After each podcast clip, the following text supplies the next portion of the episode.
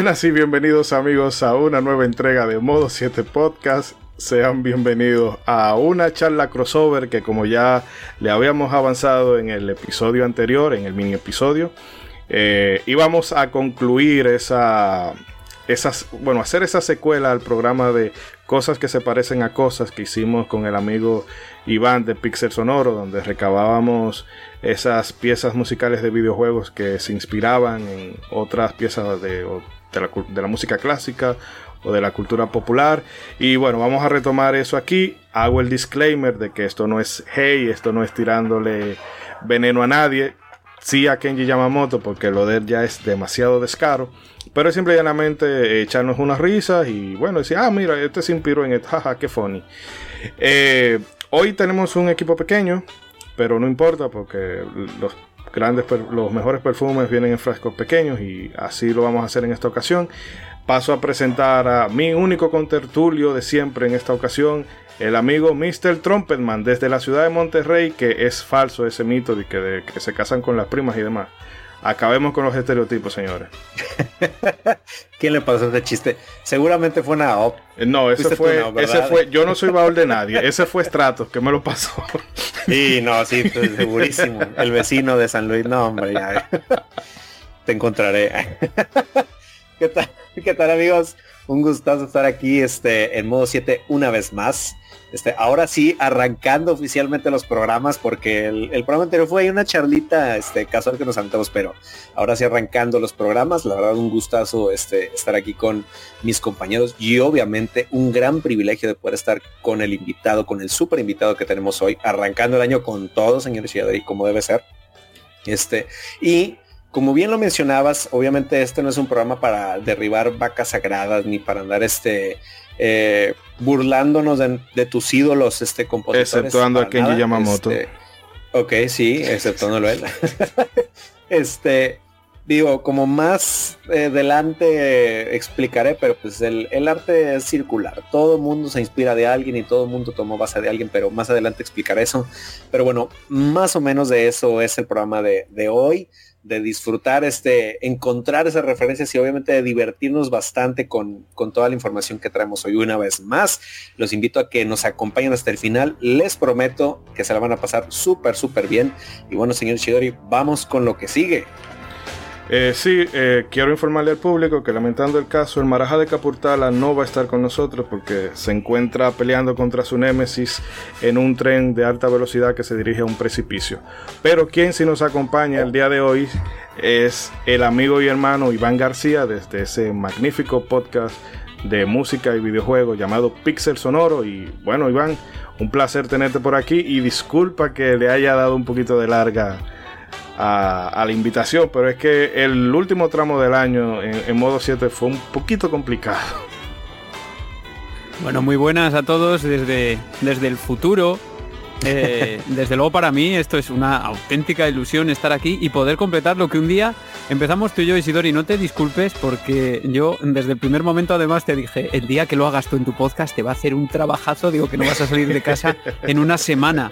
Digo, vas a ver, vas a rezar por haber cogido el coronavirus de la edición que hay que meterle a esta.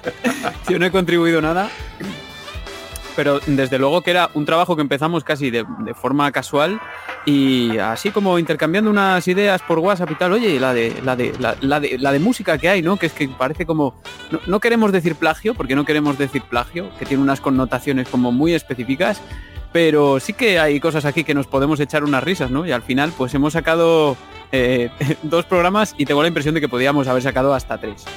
Sí, definitivamente hay mucho material eh, que recortar con este tema porque por razones de tiempo no lo podemos abarcar todo. Pero quién sabe. Que se, vuelve una, que se vuelve una bonita tradición esto. Sí, vamos a hacer como hacen los productores de Hollywood. Lo tiramos y si hay aclamación popular, pues viene tercera parte, aunque sea forzada, como la última película de Matrix. Eh, pero Iván, antes de continuar con el contenido, nos gustaría que le dijeras a esas personas que no conocen tu proyecto dónde te pueden ubicar, tanto el podcast y si quieren tener algún tipo de comunicación cercana. Claro, bueno, y antes de decir nada, eh, os tengo que decir a toda la audiencia que Isidori es un auténtico cielo, porque es la segunda vez que grabamos esto porque la primera vez no se escuchaba Iván de Pixel Sonoro, se escuchaba como o algo así. Se escuchaba un sucedáneo, pero lo hemos solucionado gracias a Dios. Y bueno, eh, Pixel Sonoro lo tenéis para los que a lo mejor en Latinoamérica no tenéis tan accesible iVoox o no sé si se utiliza tanto, lo tenéis en principales plataformas, en Spotify y en Apple Podcast sobre todo, luego en Good Pods, que os la recomiendo, de verdad, es una relativamente desconocida, pero funciona muy bien.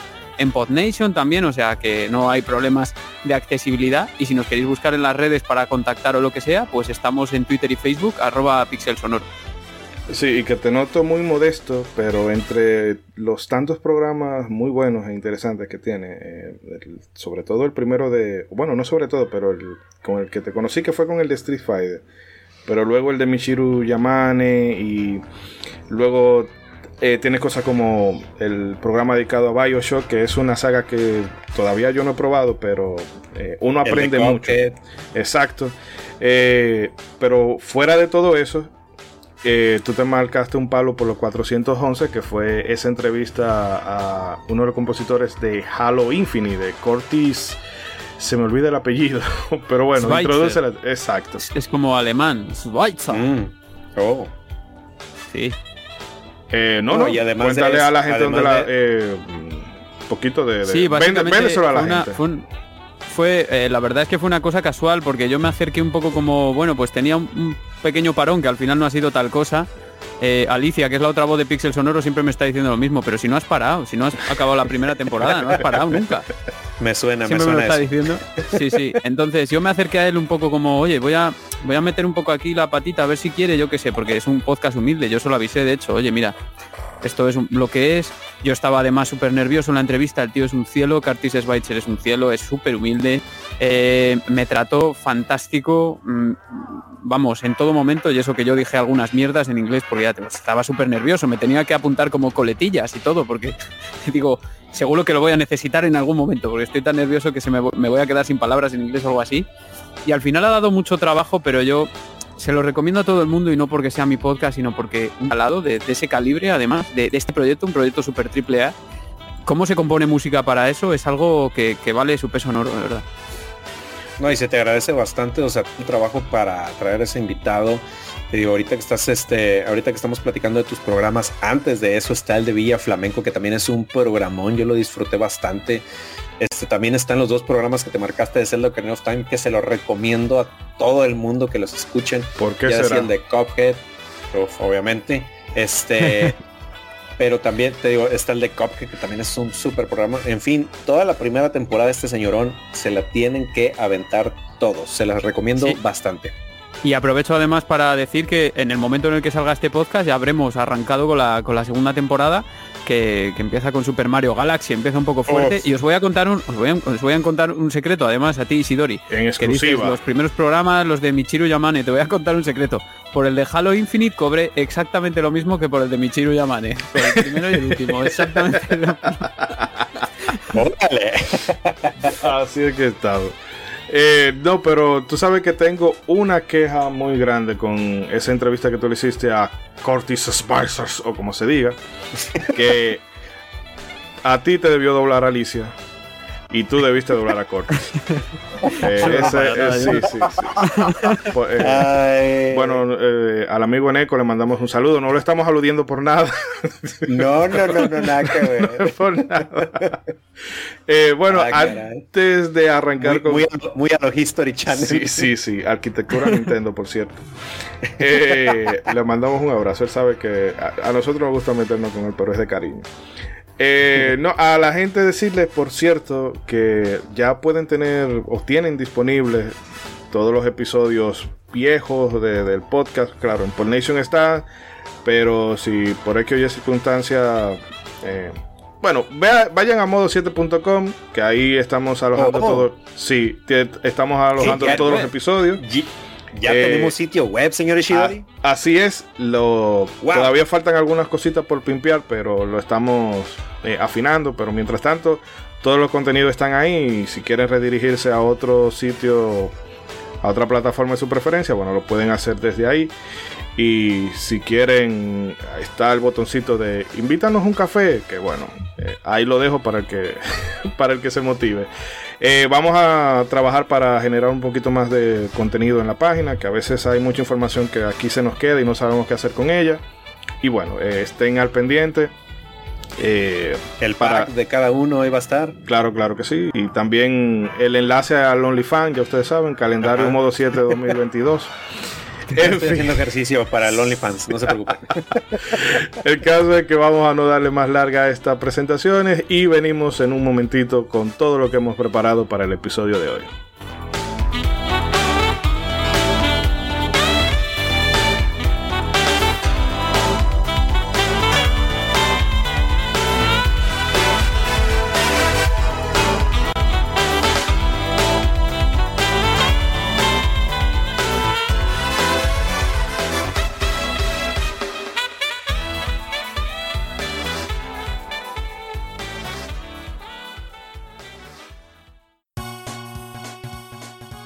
Suscribirte a nuestro podcast desde tu app favorita para no perder ni uno solo de nuestros episodios.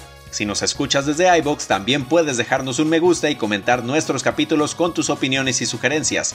Gracias por escucharnos. Modo 7 Podcast.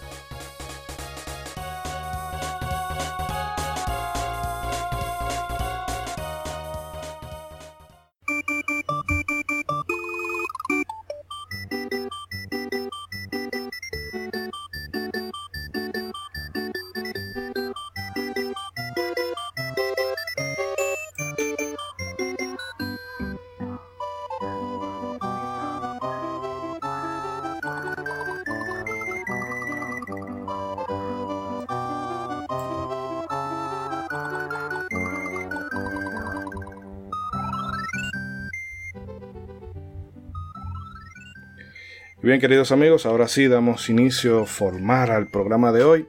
Y empezamos con esa musiquita de Super Mario World porque eh, el primero que vamos a referenciar en este episodio es a Don Koji Kondo, ¿verdad? Una de las es como una de las trifuerzas de, de, Nintendo, por lo menos esa Nintendo de los 80 y principios de los 90, que se puede decir que está constituida por Miyamoto, Tezuka y Koji Kondo en las composiciones.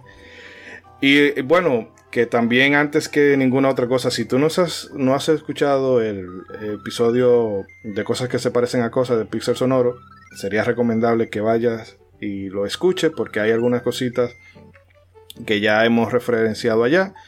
Y bueno, así tienes todas las piezas del puzzle. Pero en ese episodio recuerdo, Iván, que hablábamos mucho de cómo a Koji Kondo le gustaba ir a esas tiendas de música eh, para buscar samples. Y por ejemplo, en este caso de ahora se, nota que fue un ejemplo clarísimo de algo que él quiso samplear. Sí, bueno, podría ser en cierto modo. La verdad es que luego lo vimos mucho más claro en, Ocarina of Time, en la música de los templos, ahí sí que se ve mucho más claro porque es un sample de verdad. Y en este caso, en estos casos de los que vamos a hablar ahora, como no se puede samplear, sí que se ve una influencia muy, muy clara. E incluso en este caso yo diría que algo más que influencia porque vamos a ver cómo toma prestado un motivo muy muy famoso y yo creo que a algunos se le va a caer como los muros de la realidad. De repente va a decir, yo cuando me enteré dije, no puede ser, ¿sabes? Se me ha caído un sí, del altar. Va a ser impactante. Sí, más impactante, como, la guaguita anunciadora que que está pasando detrás, así que le pido a la gente que la ignore por completo y centres en la voz de Iván.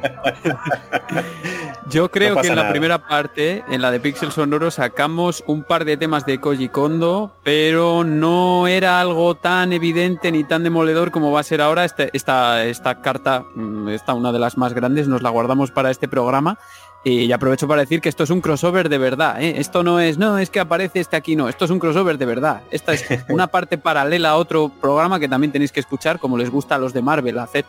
Pues esto es claro, claro. el Marvel del podcasting de videojuegos. Sí, esto es aquello fue, compartido. Aquello fue Infinity War, esto es Endgame.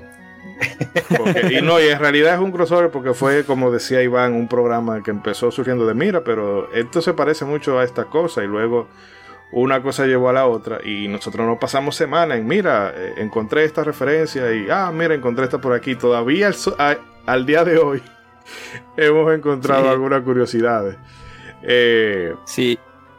Yo esta en concreto la, la, escuché en un, en un canal de YouTube que se llama Thomas Games Doc. que está bastante bien, que tiene algunos secretos. De hecho, es, donde, es donde escuché la, primera revelación de los samples de, de Ocarina of Time, que os, os, recomiendo investigar sobre ese asunto, ¿no? Pero bueno, ya sabíamos, lo decíamos en el primer episodio, como que pues Koji Kondo había sentido fascinación siempre por bandas de hard rock, ¿no?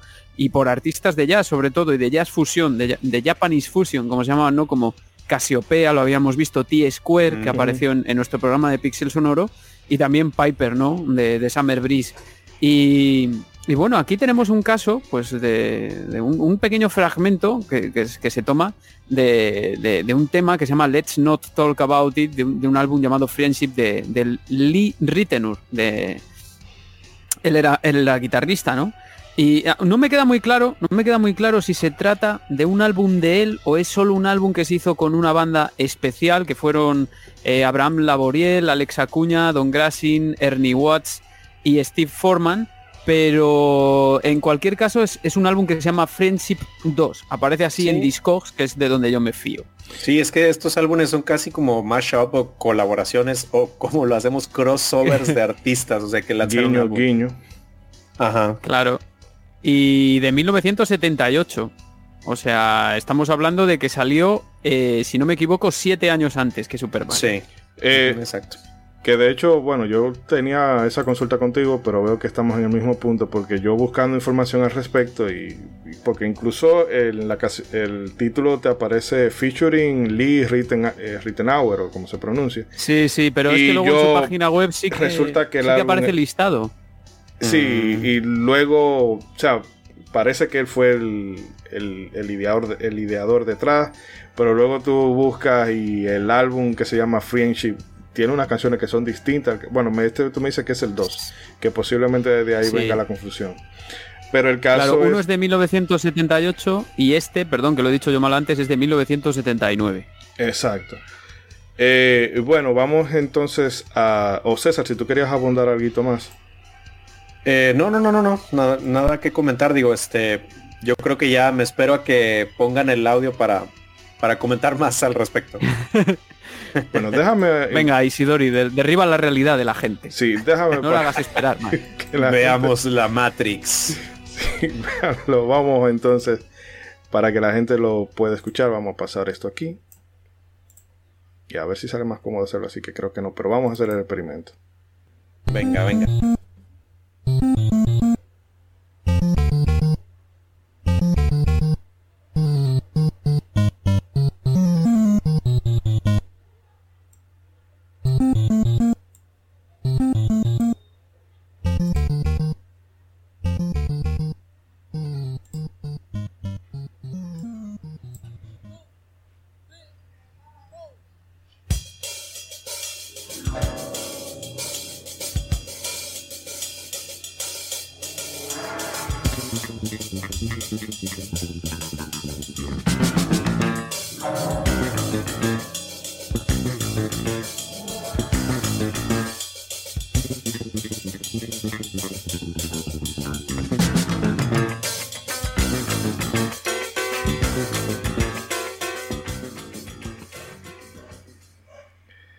Eh, yo creo que ahí está como, más que obvia la, referencia.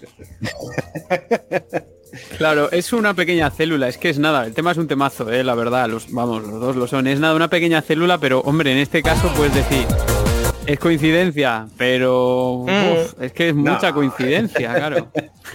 sí. ahí sí mi tío Koji Kondo se pasó un poquito de lanza, este, porque pero es que él... Se parece mucho, o sea, la rítmica, las notas, o sea, casi hasta me atrevo a decir que está en el mismo tono.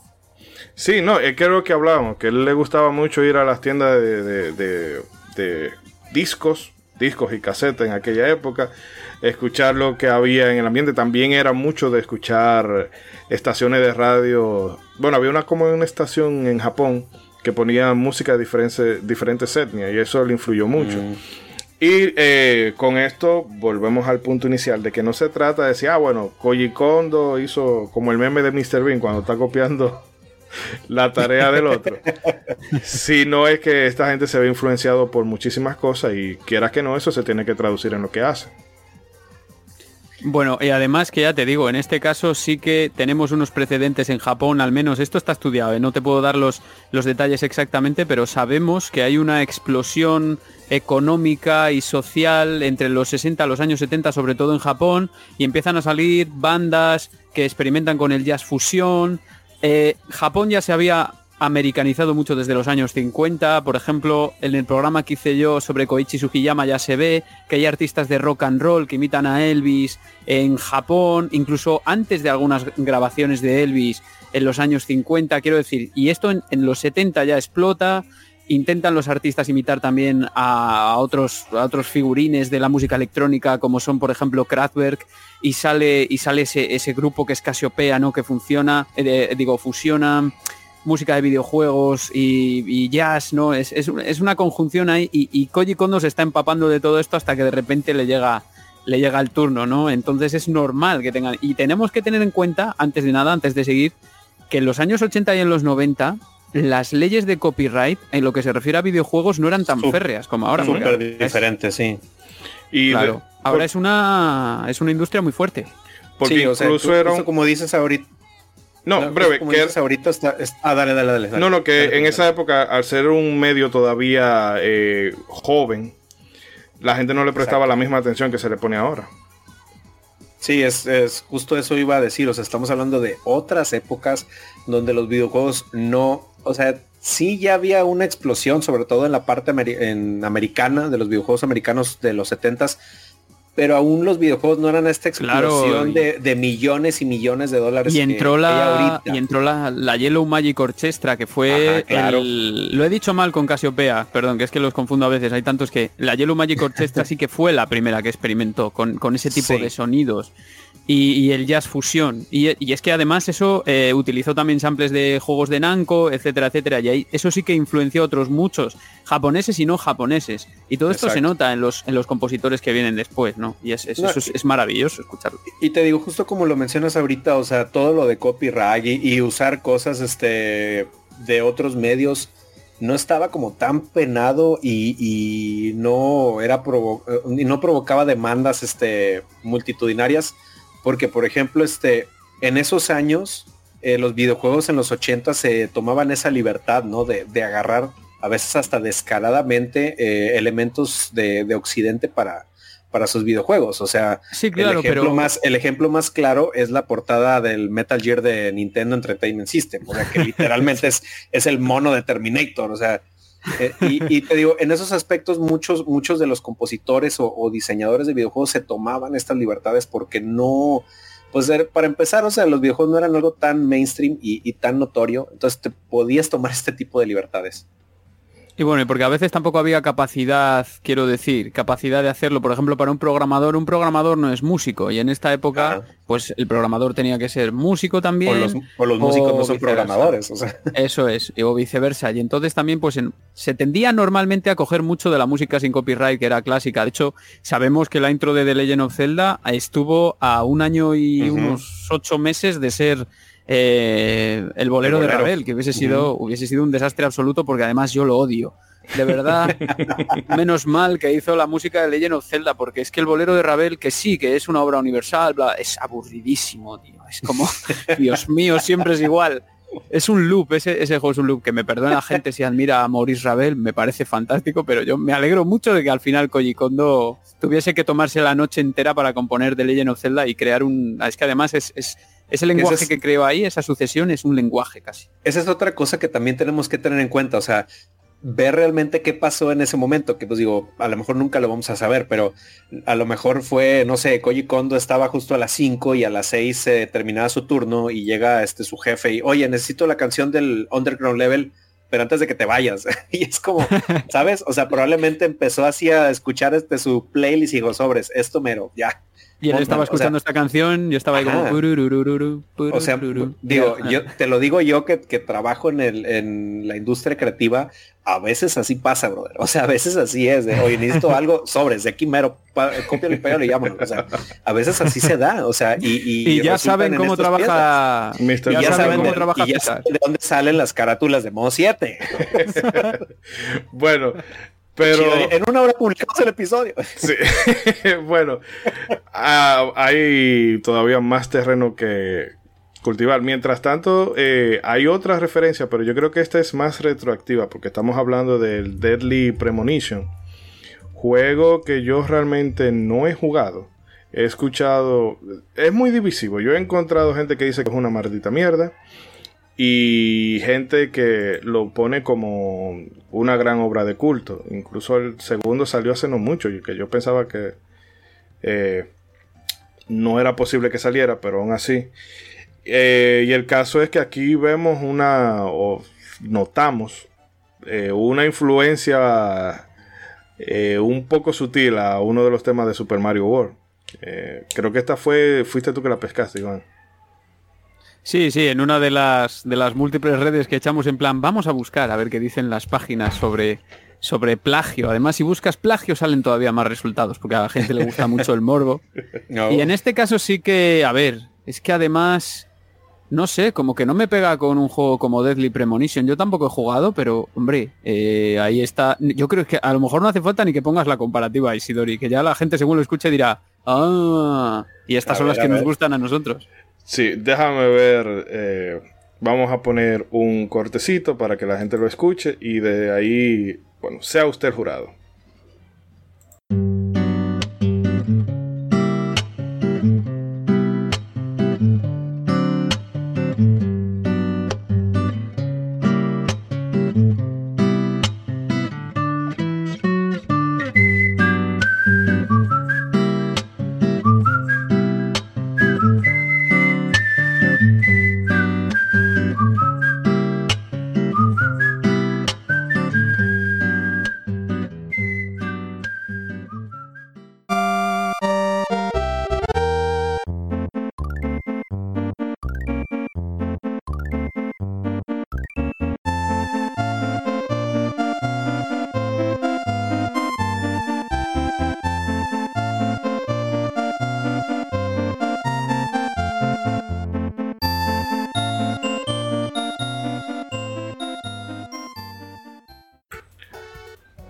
Yo creo que ahí la referencia. Eh, no sabría cuál sería, Iván, el término correcto, porque no es que sea. Eh, o sea, no es que sea como una, un copia y pega, pero se nota, no sé si sería la misma melodía o, cuál sería. Sí, la, la melodía es, es muy similar y armónicamente cambia, pero también acompaña bastante. ¿Sabes qué me pasa? Que al no haber jugado al juego no conozco las connotaciones del track. Que es que es lo que estábamos diciendo, ¿no? Que qué raro esto en un Deadly Premonition. Pero es que, no sé, puede ser perfectamente, por ejemplo, un, track que, que sea descriptivo pero con ironía, ¿no?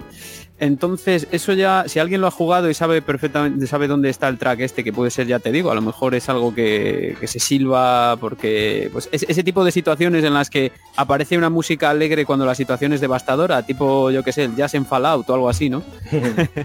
Entonces no sabemos las connotaciones, pero desde luego el parecido es muy, muy evidente. O sea, cuando no hace falta, yo, yo creo que hay un nivel superior en el que cuando no hace falta escuchar la referencia para que tú ya la captes, no hace falta que te las comparen, por ejemplo, es que hay, ya hay un parecido evidente, no hace falta ser experto ni tener un oído increíble ni nada de nada.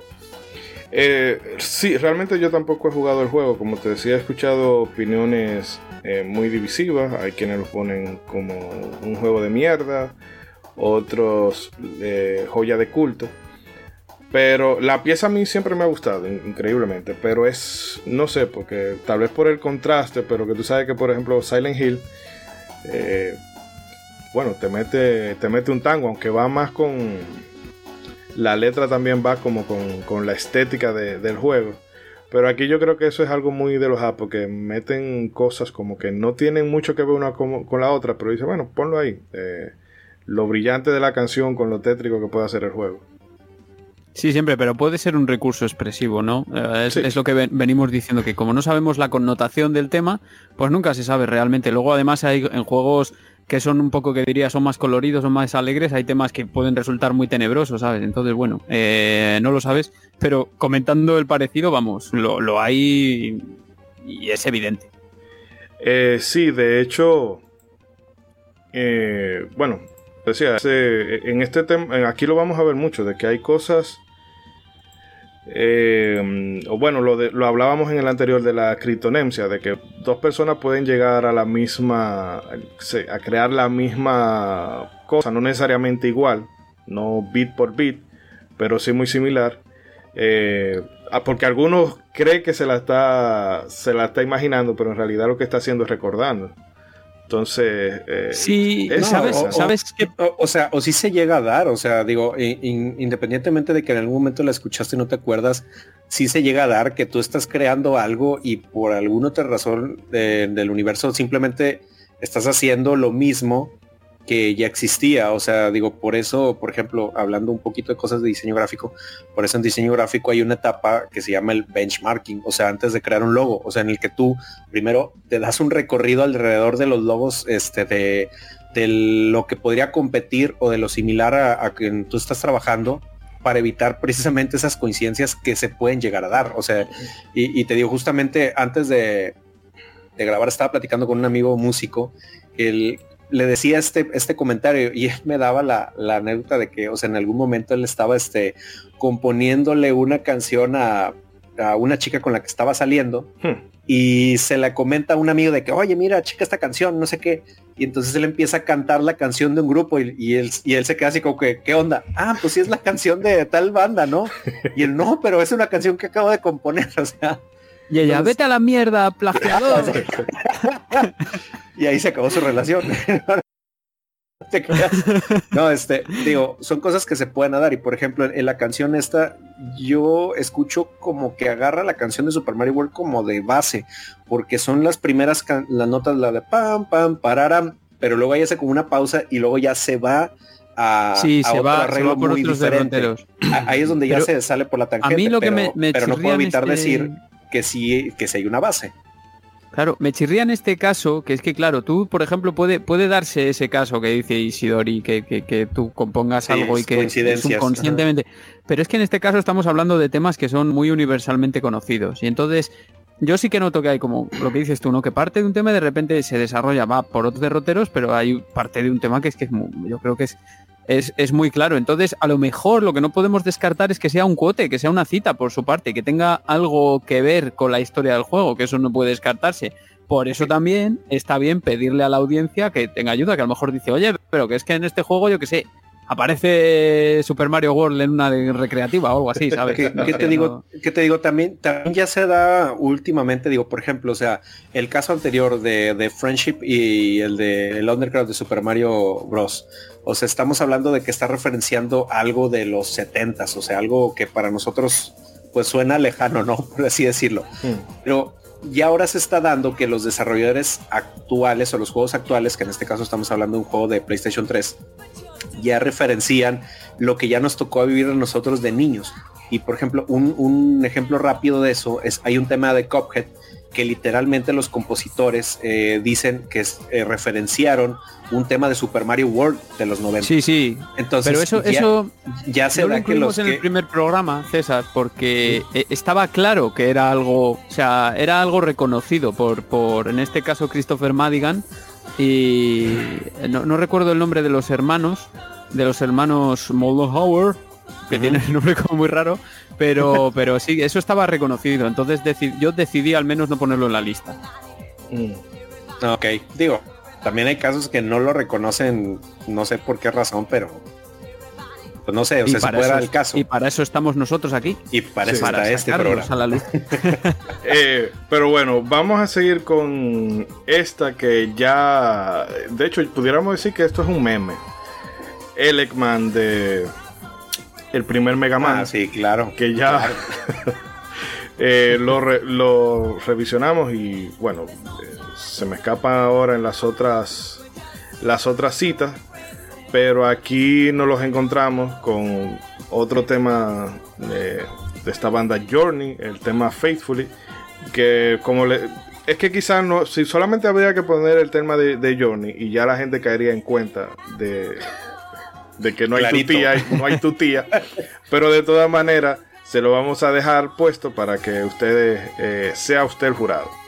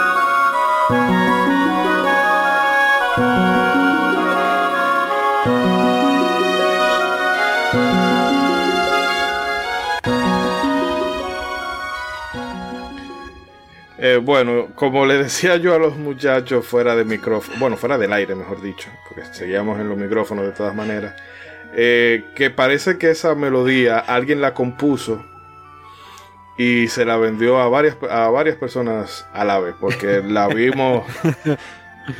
Eh, ¿Cómo te explico? ¿Cuáles eran las otras dos canciones, Iván? Eh, refresco refrescanoslas, por favor. En el, en el programa de Pixel Sonoro eh, la comparamos con She, Don't Know Me de, Bon Jovi y All the Right Friends de, Rem, que ambas eran un pelín anteriores. La de, la, de, la de Rem es un año y la de Bon Jovi es de 1984. Eh, Megaman de NES es de 1987. Manami Matsumai, ya sabemos, un clásico. el, buen oyente de modo 7 conoce ese juego, conoce esa banda sonora y conoce qué año salió y todo, ¿no? Eh, el tema es, ¿por qué se dan tantas coincidencias? Yo creo, vamos, yo tengo una teoría. A lo largo de los periodos hay como ciertas licencias que se van repitiendo. De hecho, os voy a poner un ejemplo que no tengo ninguna vergüenza en reconocer.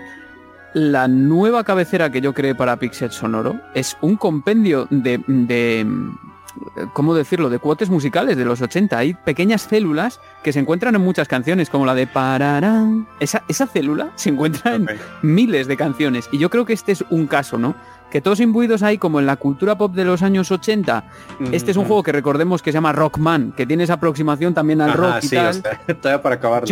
claro, yo creo que ese es el punto de vista y que además este tema de The Journey, en concreto Faithfully de 1983, que es, mi, es, uno de mis, es una de mis bandas favoritas del disco Frontiers, eh, canción de Jonathan Kane, eh, fue un auténtico petardazo a nivel global y, en Estados Unidos sobre todo. O sea, quiero decir, que está ahí. No es, no es que sea copia copia, pero sí que es una influencia muy grande seguramente para, para muchos artistas y es ya como motivos que se repiten a lo largo de un determinado periodo.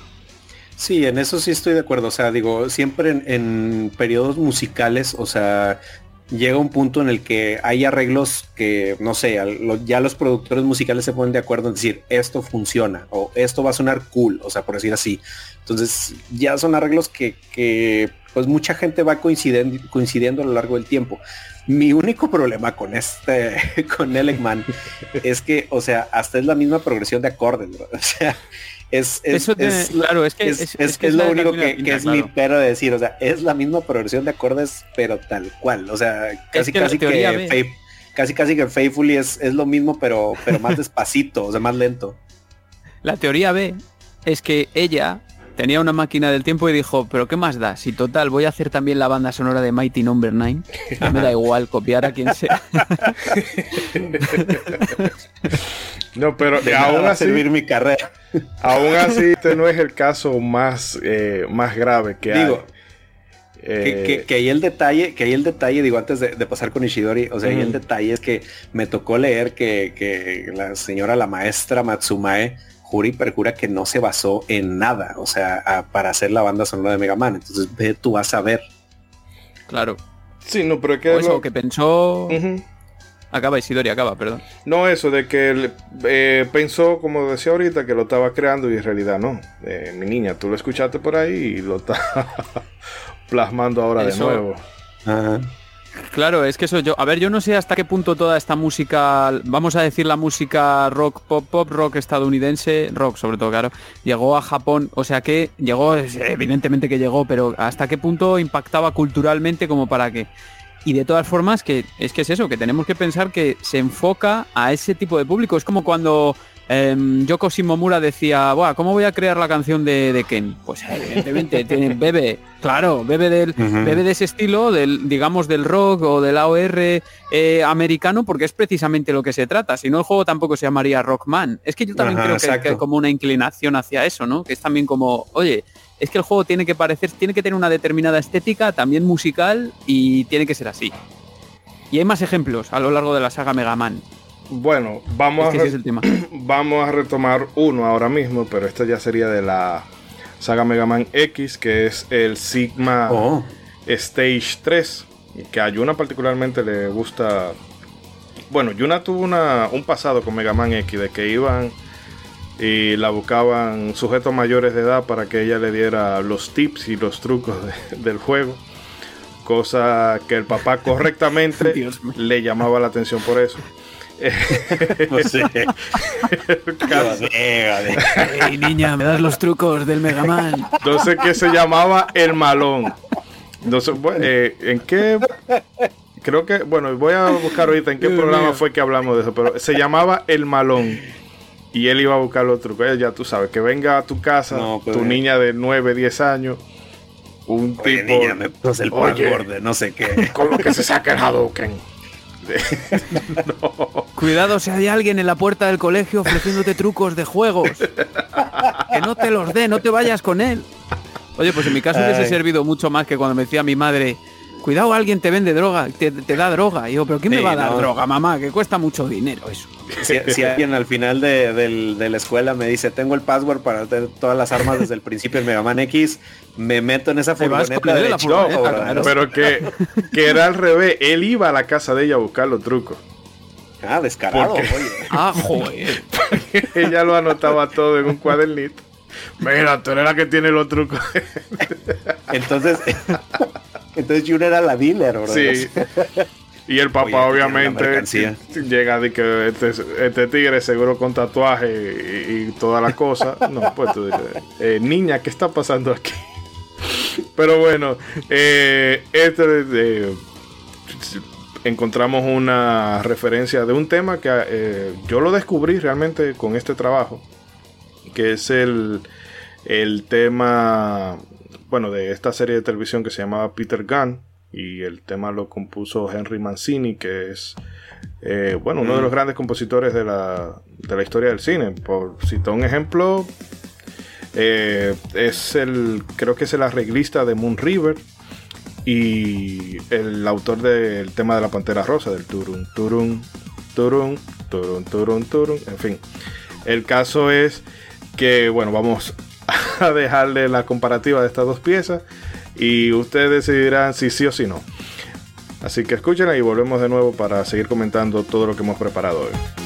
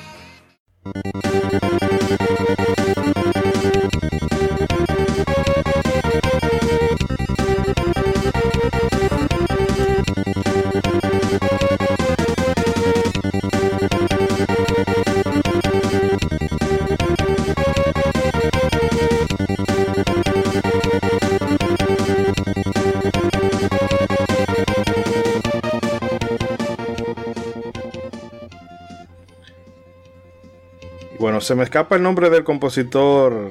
Eh, bueno, fue un grupo de compositores, pero el principal compositor de Mega Man X. Sí, lo tengo.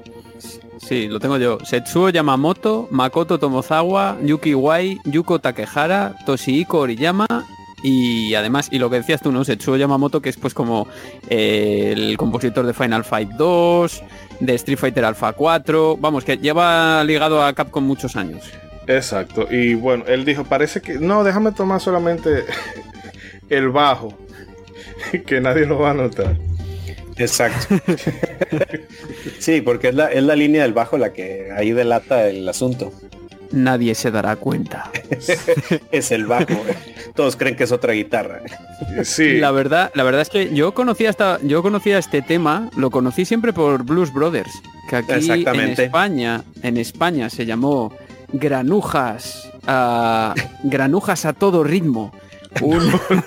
otro de los maravillosos Ahí, te va los maravillosos títulos.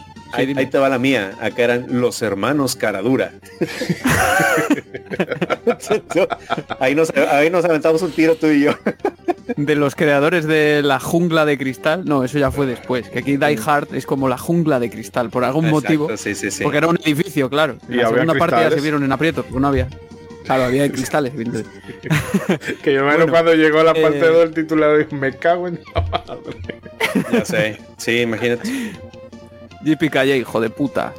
Bueno, que eh, vemos que es que es como lo que tú dices, ¿no? Que hay como un el bajo es el bajo está sacado prácticamente de ahí, o sea, además es un, es un tema que es casi un estándar y ya se había replicado, hemos visto, apareció la película de los Blues Brothers en el año 1980.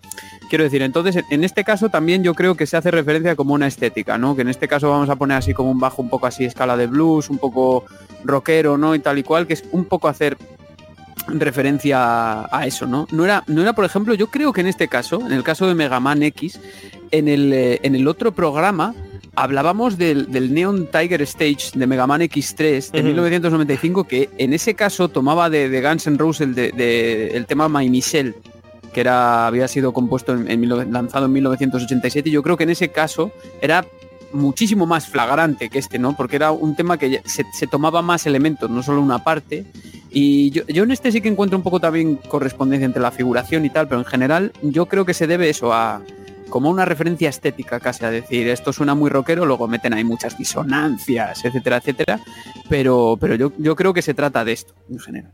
Sí, en este caso yo lo veo como algo de muy buen gusto, porque eh, yo no soy músico ni compongo, pero entiendo que quizás fue más a modo de homenaje de, wow, esto eh, o este escenario me inspira eh, esa misma línea de bajo, porque es como no bueno, no es un ambiente similar porque la serie, por lo que he podido ver, era como de detective privado y toda la cosa. Pero cuando tú llegas a ese escenario de Sigma, al Stage 3, hay como, no sé, como tú vas tensión y suspenso. Porque ya es lo último y ya el juego te está tirando con todo lo que tiene. Entonces, tal vez. Al final es lo que te inspira la armonía. Al final él habrá dicho, bueno, esto me inspira algo así. Eh, nada que añadir, César. ¿Quieres? Eh, no, no, te apetece que no terminemos de grabar el episodio y hablemos solo de Mega Man X? Yo quisiera que sí. Bueno, puede decir cómo, cómo se este, vincula eso con la guerra élfica como de Mega Man Como, como exactamente. no, eh, sí, exactamente. Como, como vas avanzando en, en esos en los stages de Sigma, y ese es como que ya los niveles antes de llegar al final, precisamente los temas te van como poniendo más y más tensión hasta llegar a este último donde ya tienes que escalar la torre, que es más como tin, tin, tin, tin, tin, tin, tin, tin, tin. O sea, entonces sí se da la idea y, como decía Ishidori, es como una referencia más elegante porque es muy sutil. O sea, a pesar de que la línea del bajo sí está muy parecida, los dos temas como que cada quien van por, por lo suyo. O sea, y, es más elegante la, la referencia, o sea, justo como lo mencionaban ahorita. Sí, desde luego, desde luego. Yo estoy totalmente de acuerdo. Es, casi hasta además, yo creo que en este caso transformar un tema, coges, coges un tema de base y luego ya te vas tú. Yo lo veo hasta un pelín más complicado que componer, fíjate lo que te digo. Porque al final tú, es pues que, es que puedes, puedes coger un bajo que se parezca un poco y cambiarle unas notas, pero en este caso se ve, se ve que ha querido hacer referencia a eso, lo ha querido citar. Yo diría que este es un caso muy, muy, muy bonito, muy, muy bien desarrollado de lo que es una, una cita o de lo que podría ser una cita musical. Exactamente.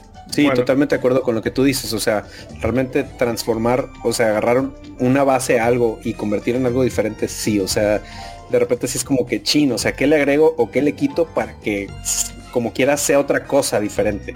O sea, que no me deje de jalar al tema original. Entonces sí, sí tiene su grado de dificultad hacer eso. Bueno, el siguiente caso que tenemos aquí, que es el tema principal de Metal Gear, compuesto por Tapi Wase, eh, que bueno, a él le cayó, eso mm, estaríamos hablando como 2013, 2015 por ahí, eh, cuando se destapó todo el asunto del plagio, porque tiene mucha similitud con, bueno, no, yo veo que tampoco fue como que eh, copy and paste, como pudiera ser en el caso, o no copy and paste, sino que, por ejemplo, en el caso del Ekman, que la referencia está más que obvia. Aquí me parece como que no sé, no, no es tan grave como la gente lo puso, eh, haciendo referencia al tema Winter Road del compositor Gregory Sviridov, del que yo lo conozco por, por este tema y esa controversia. Eh, pero yo siento que la, eh, la controversia se fue desproporcionada. no sé qué le parecerá a ustedes, a mis compañeros aquí y a los amigos oyentes que nos escuchan, pero vamos a poner. En este. En este caso, si quieres, Isidori, la podemos poner luego comentamos, porque yo creo que en este caso también es un, es un tema de publicidad. De, mm. ¿sabes? De no dar mala imagen. Bueno, pues lo vamos a poner y lo debatimos ahora para que ustedes eh, entiendan más el contexto de las cosas.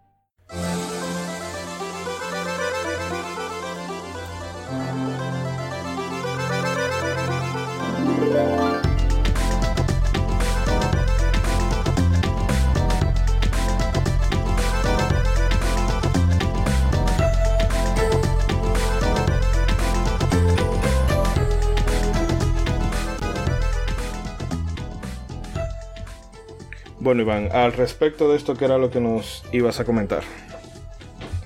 Bueno, yo es que creo que aquí lo que hay es que eh, es, un, es un tema difícil este de tratar porque yo creo que hay, hay una coincidencia muy clara, todos la escuchamos, que es como, a mí me llama mucho la atención la figuración de las dos melodías, como que coinciden los valores de las notas a veces, pero yo no veo que sea algo que copia prácticamente. Si acaso me parece una inspiración muy clara. En plan, puede ser que haya cogido ese tema justo y haya dicho, voy a cambiarlo completamente y si acaso conservo un poco los valores de la melodía. Sí que hay cierto parecido, yo creo.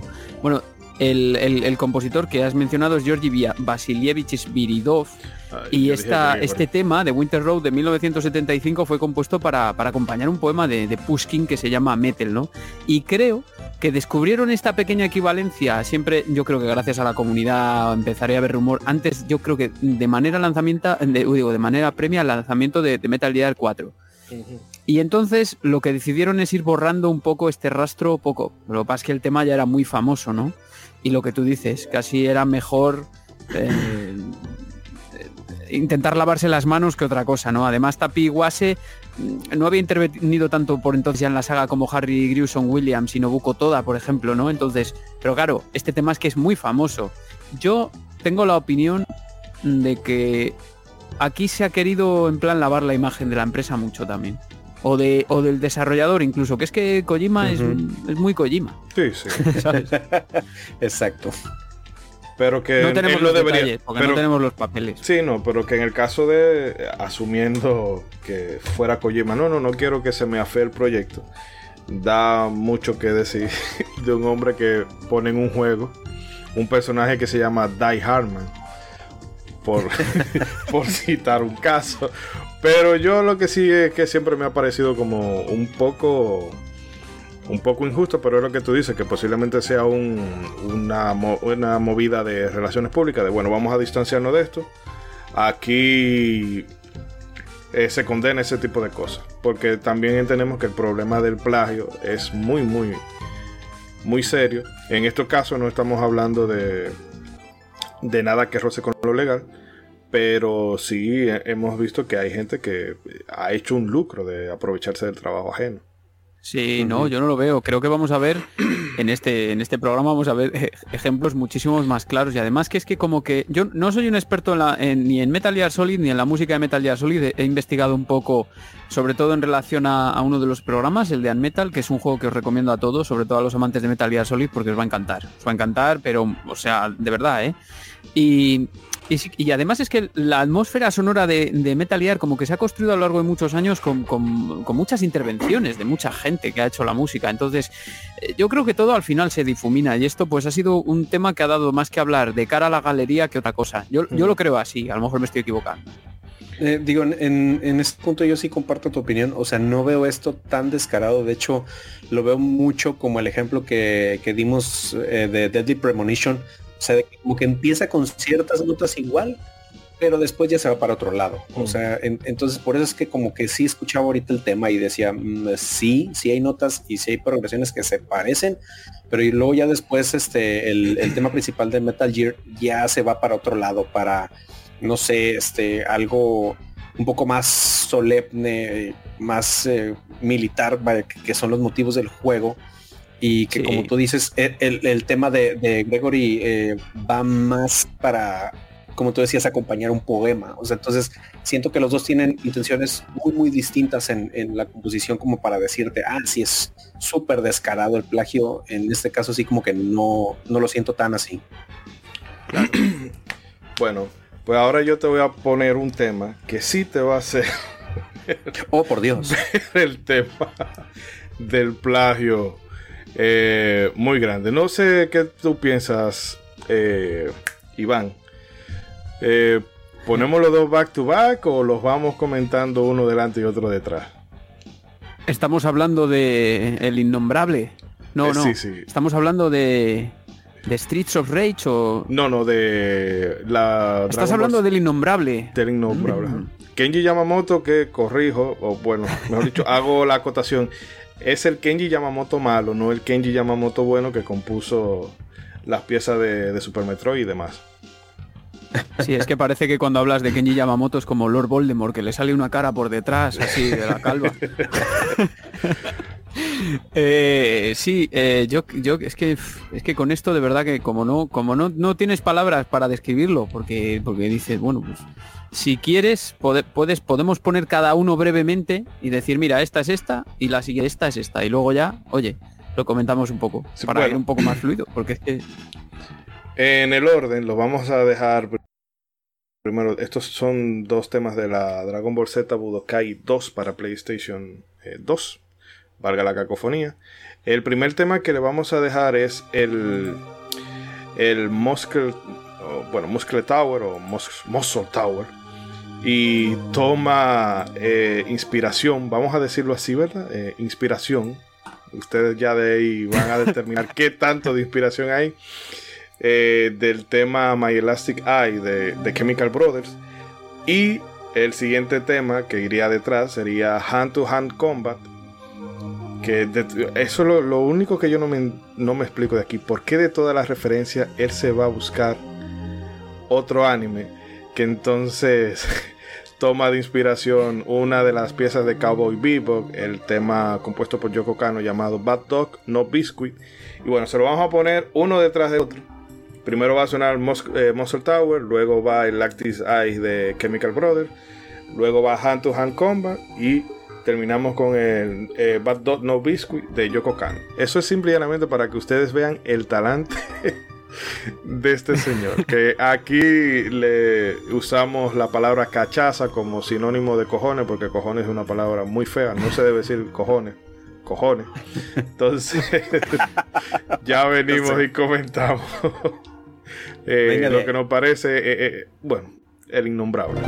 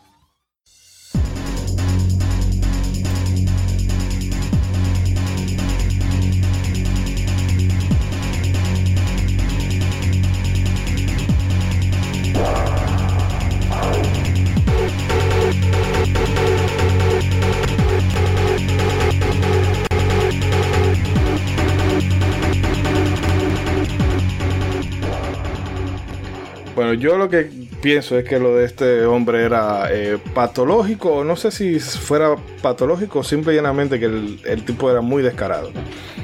Porque estas son solamente dos instancias, pero que en el programa, en el programa anterior, que repito, vale la, muchísimo la pena que, que lo escuchen, porque si no aquí se van a quedar un poquito en el aire con ciertas cosas. Eh, pero es que, y no era solamente, no le valía solamente coger de Stratovarius, ni, ni era todo el que se le, eh, todo lo que se le atravesara eh, por el medio. Yo ruego a todos los oyentes que no se acuerden en este momento del orden que ha dicho Isidori en el que iban las canciones, que diga cuál iba primero, la de la de Dragon Ball o la del otro, que rebobinen, bueno, rebobinar no, qué coño, es que de verdad me siento viejo, que rebobinen no, que, que, que le den para atrás que vayan al momento en el que se ponían las canciones y vuelvan a escucharlas y digan a ver cuál es de Dragon Ball y cuál es la original. Sí, o sea, es, es, es, el desafío de este capítulo, o sea. Aquí está, aquí está el desafío. Fijaos hasta que cuando estábamos preparando el programa y me escribí y digo, y me dice, si es que las, algo así me dijo, me, las he puesto del revés o algo así, las he confundido la una con la otra. y sí, porque yo las pegué y después la dejo corriendo y no sé qué pasó algo mientras estuve. Y yo, acá, yo la puse en el orden que iba. o sea, voy a decirme cuál es la original. el caso es que lo extraño de todo esto es que es un compositor que, no era nuevo, que no era alguien que habían cogido, que, oye, mira, un marrón increíble, que yo qué sé, le pudo la presión, dijo, mira, yo paso, les voy a meter esto y si cuela, cuela, lo que sea, ¿no? Pero es que Kenji Yamamoto llevaba en Toei desde 1987, que es que se dice pronto, mm. que estaba preparando, eh, si mal no recuerdo, estaba preparando la música de Dragon Ball Kai que era como una especie de reboot de, de, Dragon Ball Z, ¿no? Una especie de remake o algo así, ¿no? Eh, era como y de hecho, un, remaster, lo único que quitaban todo el relleno. Eso. No, pero también toda la banda sonora se, o sea, se rehizo. Ah, sí, sí, se sí. Rehizo. Es precisamente lo que dices, o sea, estaba totalmente metido en eso. Y hay un archivo por ahí apócrifo que yo he estado, cuando he estado investigando un poco para este programa, al que he tenido acceso, que no sé si será verdad o no, que la intro de, Dragon Ball Kai, la nueva, era sorprendentemente parecida al bolero de Ravel. No. Otra vez. no puede ser.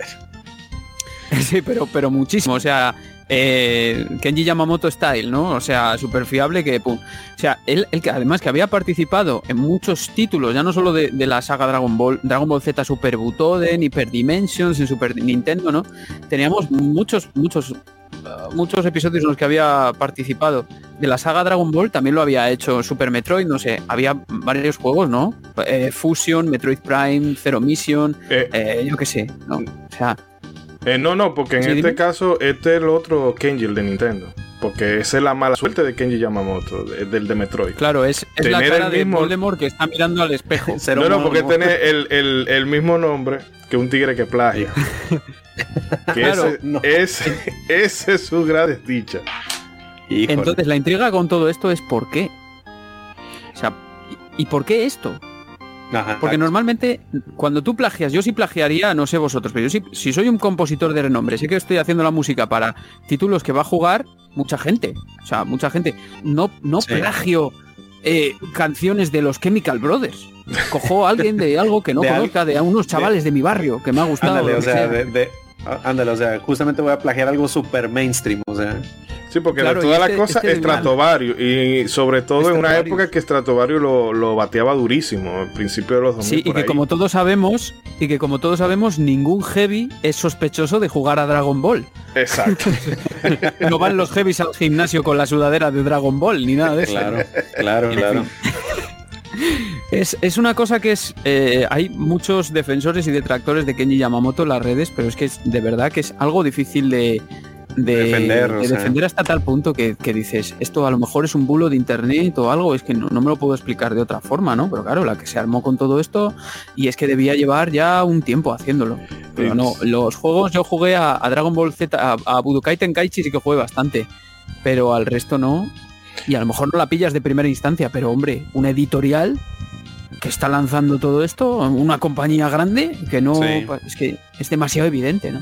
No, por eso yo digo que tiene que haber algún un componente patológico, porque es que eso, tú vas a, plagiar cosas eh, súper reconocidas para una franquicia eh, que es que, o sea, fuera de Disney y todas las propiedades que tiene, eh, yo creo que Dragon Ball es como la IP más reconocida y más rentable que hay en el nivel mundo mundial.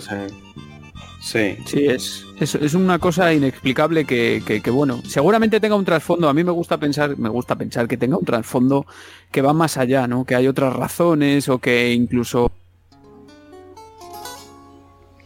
Iván. O pues eso, que haya algún tipo de modificación en los más originales. No, sé, no sé qué decirlo, porque es que es, difícil de, explicarlo.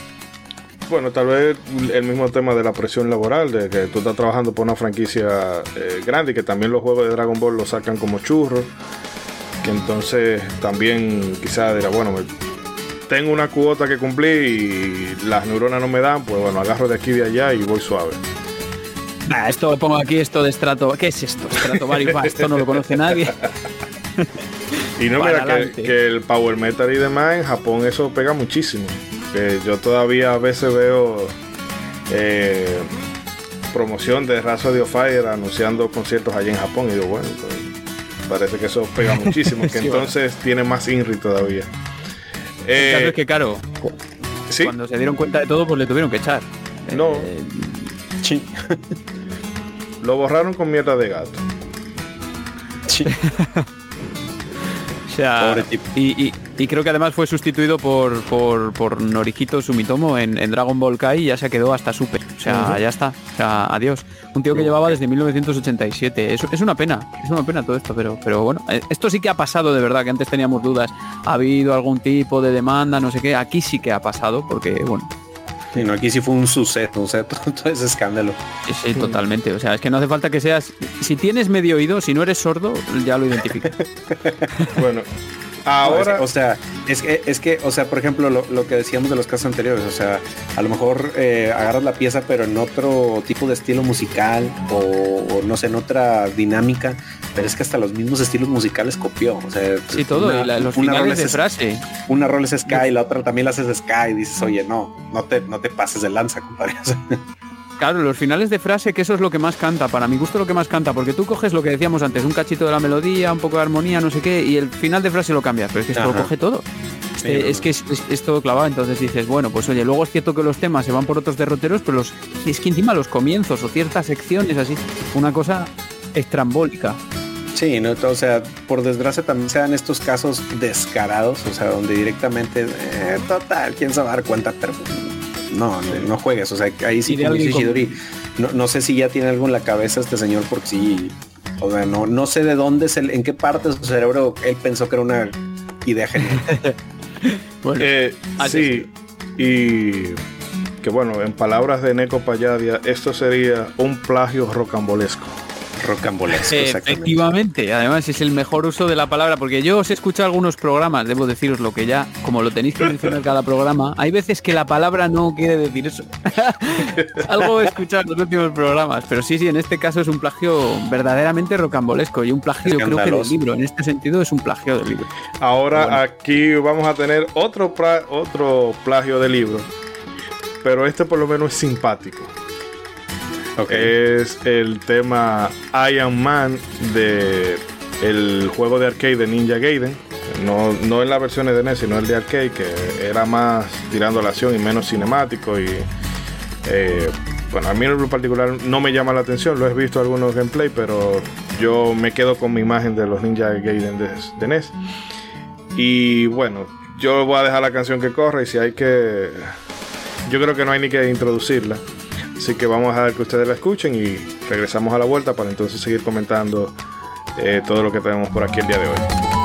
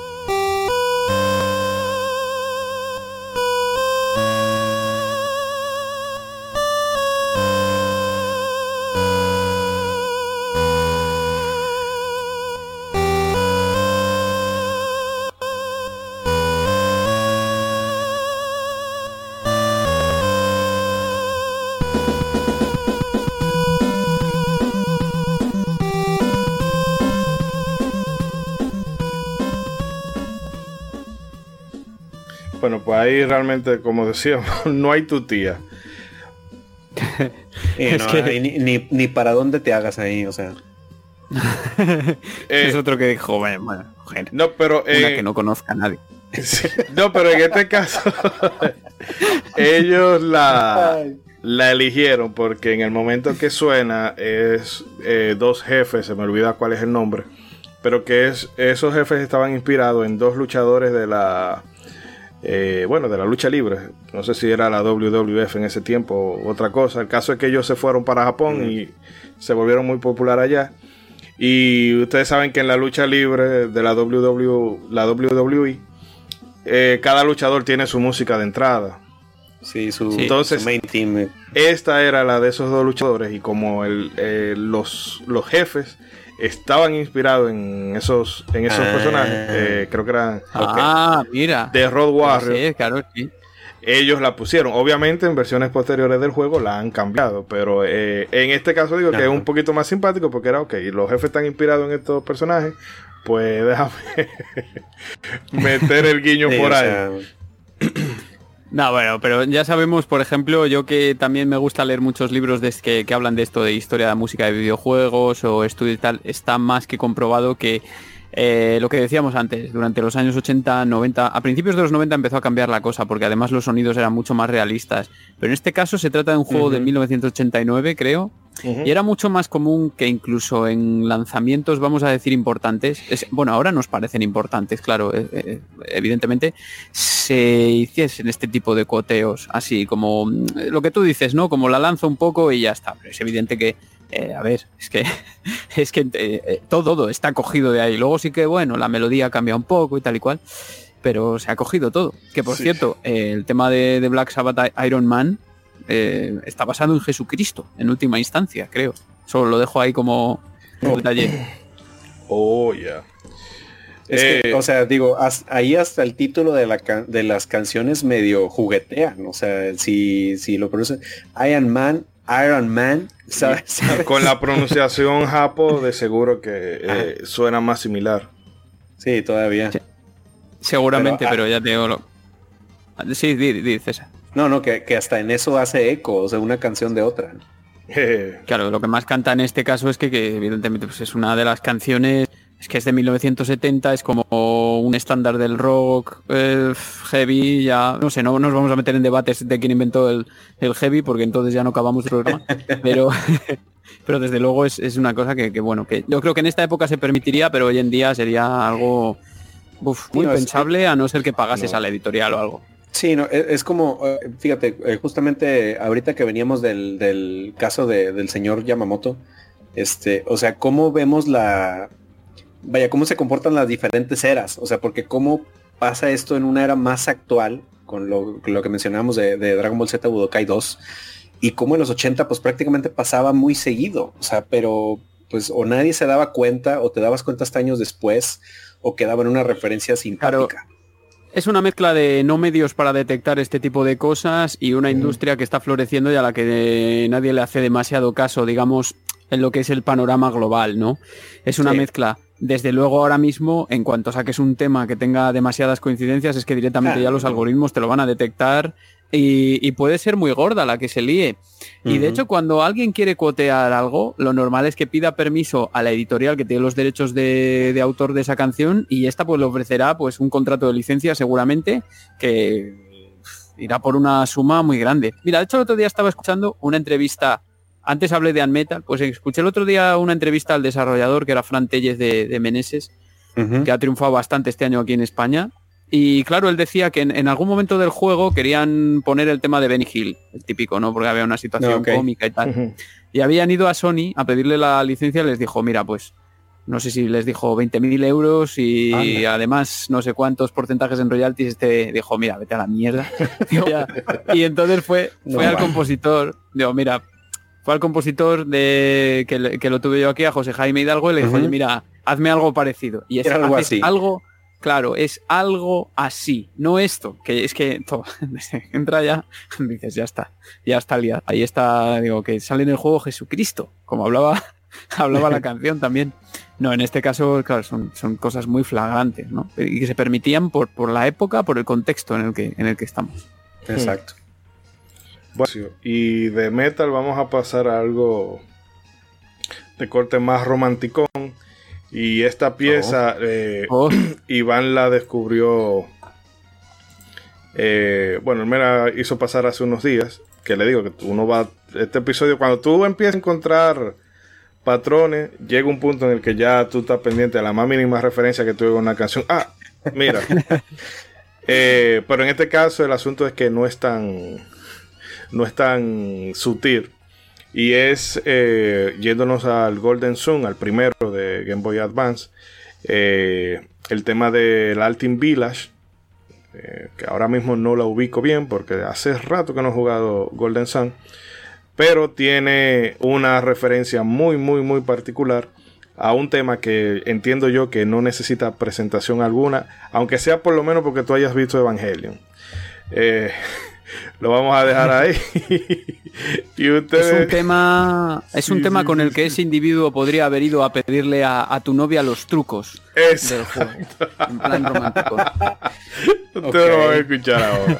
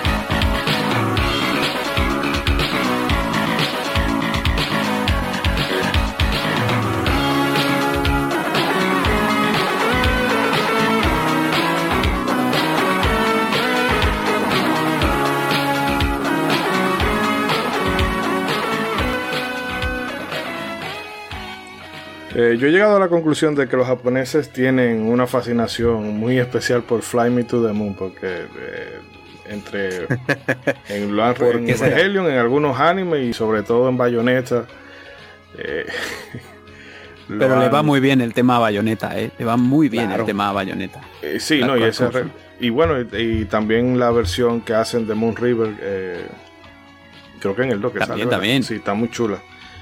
Pero en fin, que Motoi Sakuraba parece que aquí dijo, bueno, déjame, parece que estaba inspirado muy ese día o era San Valentín y dijo, oye, déjame, déjame irme en onda Sinatra. La banda sonora al completo es, es maravillosa. Yo la verdad es que hace muchos años me pasa como a ti que no juego a Golden Sun y fue la mayoría en Game Boy Advance de compañeros, o sea que me lo fue pasando por estadios, que eso mm. nos ha pasado a todos en plan hay juegos que no te has pasado tú realmente, sino que has visto cómo otros se lo pasaba o te lo han dejado ocasionalmente o algo así. Exactamente. Y, y, Flame to the Moon, que, bueno, eh, curiosamente es una, una canción que es más conocida por la interpretación de, de Frank Sinatra con Count Basie, pero que en realidad es de 1954, de, de Bart Howard. Y, y, la primera versión ni siquiera se llamaba así, se llamaba In Other Words y fue interpretada mm. por primera vez por, por Felicia Sanders, o sea que ya es una canción que tiene recorrido. Son de esas cosas que hasta que no te pones a investigarla, seguramente mucha gente que está escuchando ahora diría, ah, la de Evangelion. Ya. Exactamente. o la de Motoi Sakuraba. No, en este caso es que hay un parecido hay un descenso armónico muy claro, hay una melodía que también ahí está. Yo creo que en este caso a lo mejor sí que hizo alguna referencia dentro del juego. Quería hacer algo con esa canción en concreto, porque si no, es que, es que esto es universalmente conocido. No me, no me cabe a mí la, cabeza que fuese otra cosa. Pero es sutil, o sea, digo, yo lo pondría, yo lo clasificaría en nuestras este, categorías, yo lo pondría en referencia elegante. O sea, porque sí, es... sí está en el arpa, en la melodía del arpa sí, o sea, ya cuando, sobre todo ya cuando lo pones con la, con la canción de Fly Me to the Moon, con la rola esa, eh, ya es donde dices, ah, ok, el arpa es la, eh, sobre todo en el arpa es donde se está pam, pam, pam, pam, pam, pam, pam, pam, pam. O sea, eh, en, en, en esas notas es donde se decía más pero si no las pones juntas, realmente como que no lo identificas tanto o, tan visible. Entonces y resuelve y resuelve, de manera diferente. Sí, exactamente. En ese sentido no se no se marca un Kenji Yamamoto ahí ni nada, es como más eso, él, él lo hace más llevado, que a lo mejor nos sorprenderíamos y si, ni siquiera estaba pensando en ese tema. Me cuesta porque es como, ya sé, es que es como... O, sí, este porque como tú dices, como tú dices, oye, quiero dejar una firma o un algo de esta canción que me gusta. Sí, y que hay algo en el esa progresión de notas, o sea, y, que hay algo en el juego que puede coincidir, que hay algo en el juego que puede coincidir con esa estética que se busca, que siempre es, es muy importante, ¿no? Y que aquí estamos un poco haciendo un programa sobre todo y cuando lo haces sobre todo no puedes ir al detalle en nada. Eso es así. Entonces seguramente es que estoy convencido de que va a aparecer algún ente que diga, no, es que en este juego la referencia era lo que sea, ¿no? Pero bueno, que al final es, un tema perfecto para ponerlo aquí y también para ir a pedirle a una niña pequeña trucos del Mega Man. ¿Por qué no? Oni-chan. Mira que no me, mira que no me lo puedo pasar. El meme, como el meme de que me pasó César. Oni-chan, sal, queremos hablar contigo. Ay, esos memes legendarios. Eh, ya, perdona que vuelva sobre esto una y otra vez, pero es que me parece su bizarro. Lo de eso en concreto es que de verdad es, lo, es una de las cosas más extrañas que he oído en mi vida. O sea, no, sí, no, nunca te lo pudieras haber imaginado. ya no, ya no hablo ni, más. Ni, Lovecraft se atrevió a tanto. bueno, aquí, por ejemplo, es complicado decirle a uno de los choferes que van en mototaxi, explicar, bueno, motoconcho en buen dominicano eh, explicarle por qué no es correcto embarazar a una niña de 13 años, así que ya ustedes se imaginarán cuál es, cuál es el contexto en el que vivimos acá. Been, there, brother. Eh, bueno, ahora vamos a pasar a una cosita un poquito más movida con un... Eh, que de hecho esta canción la fue la que más escuché en, en Spotify el año pasado que es Attack the Barbarian de eh, el primer Street of Rage, compuesto por, ya saben, eh, el grandioso Yuzo Koshiro, que en este caso, eh, o sea, aquí la, es transparente y tiene un, motivo detrás que lo hablamos, de que incluso el programa que le dedicamos a Street of Rage, podemos buscar ahí, modo 7 podcast, Street of Rage, ahí repasamos los tres primeros juegos. Y ahí hablamos, bueno, el pan era muy fiestero y estaba esa onda de la música house. Eh, bueno, vamos a... Eh, tenemos tres selecciones aquí, pero vamos a matar dos que son las más breves, que es eh, el Attack de Barbarian y el Charatec Select. Entonces los vamos a dejar con un par, ese par de referencias. Y venimos entonces luego, comentamos la otra porque es un poquito más extenso. Pero ustedes, bueno, van a ver que aquí la referencia es súper obvia y de paso también se ponen a mover el esqueleto que a esta hora de seguro le conviene bastante a ustedes.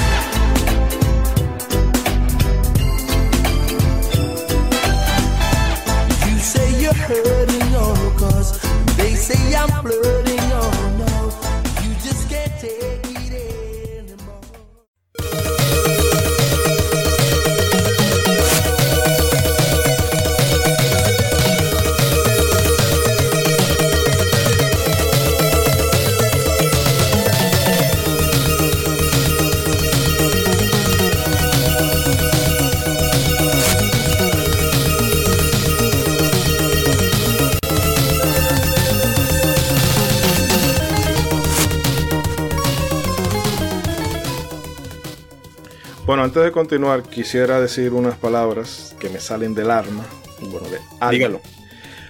Jueguen Alien Sword y el carajo. En fin. Eh, chicos, eh, no, ahí teníamos, ¿verdad? El Attack de Barbarian que eh, toma inspiración de ese Can You Party de Royal House, bien noventero. Bueno, principios, finales de los 80 me parece. Y Final de los 80. También el Character Select, Select del tema Wait a Little Bit Longer de Maxi Priest. Y bueno, eh, no sé, yo siempre sostengo la teoría de que Yuzo Koshiro es un negro de Seattle que se mudó para Japón y se cambió la identidad. Es que aquí hay mucho que hablar, de verdad. O sea, a mí me parece un tema súper complicado para tratarlo, porque podríamos estar todo el programa por las implicaciones que tiene además históricas. Es que aquí hay un, aquí hay un tema que va mucho más del plagio, de la inspiración y todo eso, y tiene que ver también, yo creo, un poco con la forma en la que en esta época, a finales de los 80 y el 90, se trata eh, el beat, el dance, el eurodance, etcétera, etcétera, ¿no? La cultura del sample que es eso, es que no es solo de Yuso Koshiro, es que Yuso Koshiro y, eh, simplemente está haciendo algo que otros muchos artistas Sí, también han hecho, Ya era uno más. claro, que es tomar samples de, de otros. Mira, me tengo que corregir, nos, nos tenemos que corregir una cosa, creo, Isidori, del primer programa, porque yo tengo un amigo que hizo la carrera conmigo, hizo Historia y Ciencias de la Música conmigo, que se llama Joaquín Posac, y él hizo su trabajo de final de carrera, lo hizo precisamente de- un poco hablando de todo esto. Tenía una parte en la que hablaba de esto, ¿no? Dijo, bueno, que el, el- el- el capítulo que he estado leyendo de él, que me dijo además, ¿te quieres leer mi puto TFG cuando escuchó el programa? ¿Sabes? Porque habíamos dicho, habíamos dicho una cosa Rayos. y yo me lo había leído a medias. Y, y- y empieza diciendo algo así como una frase de, de Stravinsky, ¿no? Que dice, el buen compositor no imita, roba. Esto se lo tomó Ujú. Kenji Yamamoto al pie de... Literal. Sí, sí, no, lo tomé literal. Y entonces, claro, en el anterior programa, pues habíamos visto como el beat de algunos de los temas de Streets of Rage de la primera parte estaba fuertemente inspirado en Enigma, ¿no? Pero es que resulta que además Enigma, ¿no? Lo había posiblemente y más que posiblemente lo había tomado de otros temas. Él especula con que hubiese sido Funky President de, de James Brown, ¿no? Y, y que hubiese influenciado esto, pero al final yo creo que llega a la conclusión que probablemente el sample fuera de Keep on Moving, de Soul to Soul, que ese sí que salió, ¿no? Que, que- que- es algo que tuvo muchísima influencia en el, en, el, ritmo al final, en la configuración de Streets of Rage de la música.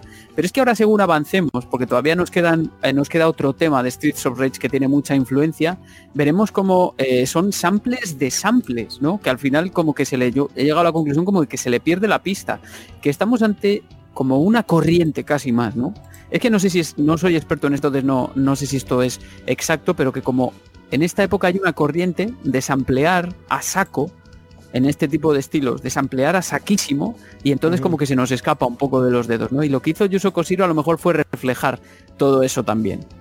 Eh, Ya está, ya no- Sí, de hecho aquí en la música urbana local pasa eso, de que se toman beats de, de otras canciones y se reversionan.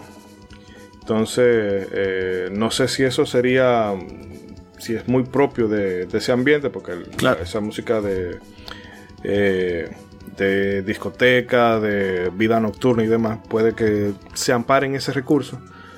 Pero es lo que decíamos, que en este caso Yuzo Koshiro lo hizo más porque el, el estilo del juego eh, Claro, lo demandaba. O sea, la- sobre todo, porque incluso también el estar muy enfocado eh, en el mercado eh, estadounidense.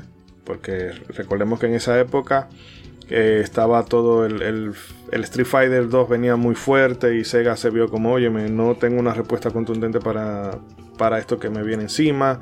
Y también estaba el Final Fight y demás. Y bueno, Sega dijo, bueno, eh, tenemos que ganarnos a los, eh, a los estadounidenses en concreto. Y Street of Rage logró eso. O sea, claro. creo que vendió un millón y pico fácil en el primer año o algo así. Y que al final lo cortés no quita lo valiente, que el gran logro de Yuso Koshio no es la composición en sí, sino cómo suena esa música en Sega Mega Drive. Yes, es como es, es, un pelo, Ese es, un es el gran milagro. Gigante. Claro, es, es, casi... Vale, Sega Mega Drive tenía un chip que sonaba FM, sonaba precisamente a toda esa estética de los clubs ochenteros, estadounidenses o noventeros y tal. Tenía esa estética, ¿no? Pero la calidad de audio que, que, logra Yuso Koshiro combinando tres chips que tenía la, la, Sega Mega Drive es increíble. Que es al final el logro, el que yo cuando lo escuchaba, de, yo me acuerdo de pequeño decir, claro, el salto de NES a eso era como, hostia, ¿sabes, no? Pero claro. bueno, yo creo que refleja algo que es más profundo todavía. Y en este sentido, a mí me gustaría dedicarle un programa, pero es que, uf, es que son aguas muy pantanosas, ¿eh? Es, casi me dan ganas de escribirle un Twitter y decir, oye, por favor. Sí, que de hecho yo le... Eh, Puedes, ¿eh? Yo le tuiteé y, él me, responde, y él me respondió. O sea, muy, todo muy... Sí, no, no, muy sí, sí, él, él, es activo, maestro, es un el maestro, activo. el maestro está muy activo ahí en su red social y todo. Y, y no es como es que, o sea, que no te voy a insultar. eh, no, no, pero Camilla, si te, si te pasas de lanza, te bloquea el primer segundo. Oye, pero, eh, o sea, es que directamente escuchar el, el, soundtrack de Street of Rage, o sea, es meterte a un antro, una discoteca de finales de 80, principios de 90, o sea, es, es directamente estar ahí. Y, y al menos en ese aspecto, el maestro Koshiro siempre ha sido, como decían, muy transparente. O sea, él, él nunca se ha ocultado de decir, ah, no, pues yo no perdón, yo no sé de dónde tomé esto. O sea, él, él, directamente te cuenta. O sea, yo en ese tiempo andaba de, de disco en disco y pues literalmente andaba súper permeado de esa onda. A mí me piden un juego que tiene que sonar así, pues, pues ahí está. O sea, en, en ese aspecto Oye, siempre es muy de... transparente. Y, y como sí. tú dices, también nos metemos en, en, ese aspecto de que en esa época el sampleo estaba pero al por mayor. ¿no? O sea, todas las canciones literalmente agarraban un pedazo de alguien más y como que en ese en esa época así nos eh, la música se metió en una en una época en la que ya no podías ser todo blanco y negro, o sea, ya era una gama de grises en la que decía si te estás pirateando, no te lo estás pirateando, este, hasta qué punto el sampleo estés permitido, eh, o sea, como que ya, ya nos metimos en una temporada con muchos matices de grises, este, y, y, y, es hasta, hasta la fecha que se sigue discutiendo, este, hasta qué punto el sampleo es, este, es permitido y que no, pero pues en ese aspecto sí, o sea, o sea todo el soundtrack de, de Street of Rage como que cumple de, de tener un sonido propio, pero también, o sea, inspirado en algo. Sí, grises, grises legales casi negros algunos también es para decirlo. Pero, pero es que lo vamos a ver ahora. Cuando tú escuchas Streets of Rage y te das cuenta, si tú lo aíslas, no, porque si no tienes ni, ni idea de todo el trasfondo que tiene ni nada, mmm, como podía ser mi caso, que ya os digo, yo no soy un experto en todo esto, ni mucho menos, dices, bueno, lo aíslas y dices, ah, pues una banda sonora impresionante, es que lo sigue siendo. Pero claro, cuando ya escuchas las referencias te das cuenta de que es como una especie de Frankenstein de muchas cosas. Y cuando escuchas esas otras cosas, te da la impresión de que también son un Frankenstein de otras muchas. Y ya dices, es que esto se me escapa.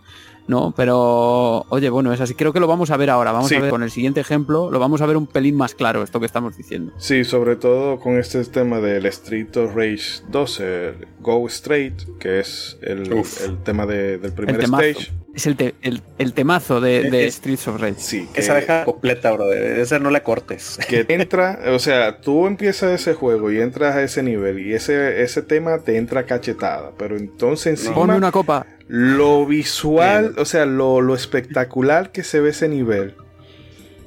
Y claro. encima que lo, lo, que yo no entiendo, qué fue lo que pasó con, con el Street of Rage 3. Me imagino que ya ahí volvió a la mano de, del director original y no lo hizo Anshen. Eh, cómo sonaban esos puñetazos. Porque no hay cosa más satisfactoria que tú meter un trompón a una gente en Street of Rage 2 y luego eso se perdió un poco en el, en el 3. Pero eso que mm. hablaba Iván lo vamos a ver ejemplificado aquí. Eh, el tema, ¿verdad? El Go Straight del Street of Rage 2. Y vamos a encontrar eh, citas de Understand This Group, de la de Sound Factory, Good Life de Inner City y Move Your Feet to the Rhythm of the Beat de Heat House. Entonces, se lo vamos a poner uno ahí segmento por segmento para que vean de que eh, hay citas, pero que a la vez esas citas son como muy familiares entre sí. Es mejor escucharlo que explicárselo, así que paso a ponérselo inmediatamente. Bien, yo me paro a bailar.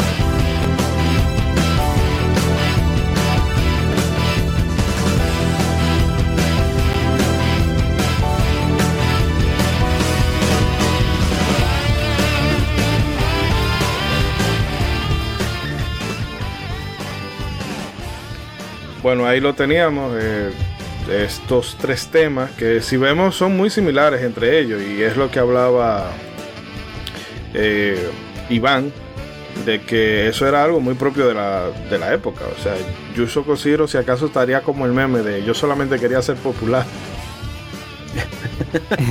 y qué bien se conserva el señor, ¿eh? Porque Sí. le, con- le- le comparas con Hirokazu Tanaka y Hirokazu Tanaka parece un despojo al lado de él. Es como...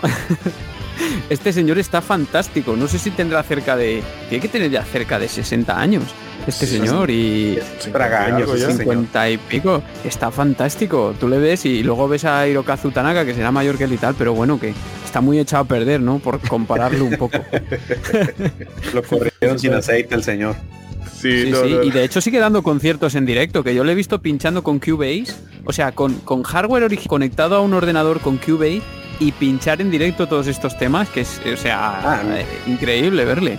No, de verdad, háganse un favor a los que nos están escuchando y váyanse a YouTube a buscar un concierto en vivo del maestro Koshiro. Me van a agradecer totalmente, en serio. Es, es genial. que hablando de La cosas juega raras, conserva. no tiene nada que ver, pero que eh, no sé si alguno está viendo la temporada 4 de Cobra Kai. Yo me la vi en un día. Bueno, pues que eh, día. No a podía veces- aguantar más. Sí, yo me la tiré en un par de sesiones. Eh, bueno, en dos días, de hecho.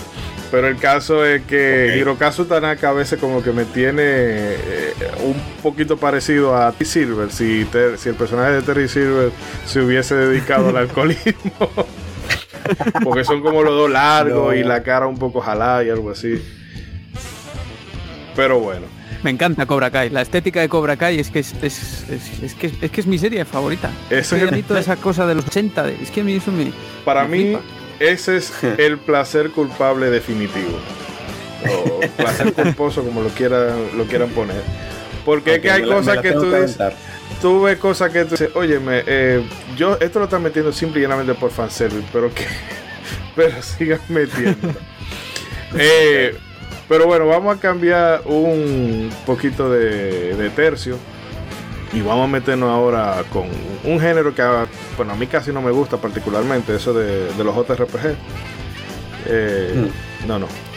Eh, pero vamos a empezar con un título que fue uno de los primeros eh, del- de los que abrió camino en, en el PlayStation X, que lamentando el caso, mm, digo lamentando el caso para la franquicia, eh, es- bueno, son Street Fighter, iba a mencionar Street Fighter, no, Final Fantasy VII le comió los caramelitos, porque sí, Wild Arms, el primero, tenía esa estética muy de anime, bueno, muy de JRPG de Super Nintendo, pero en las batallas y demás daba el salto al polígono, pero es que Final Fantasy dijo, no, no, mira, el estándar tiene que ser ahora y esos polígonos que el día de hoy se ven tales, pero era lo, lo que mandaba en la época, pues hizo como que Wild Arms se quedara como muy relegado en un segundo plano, pero los que lo vivimos en aquella época lo recordamos como uno de esos RPG punteros en el momento salió.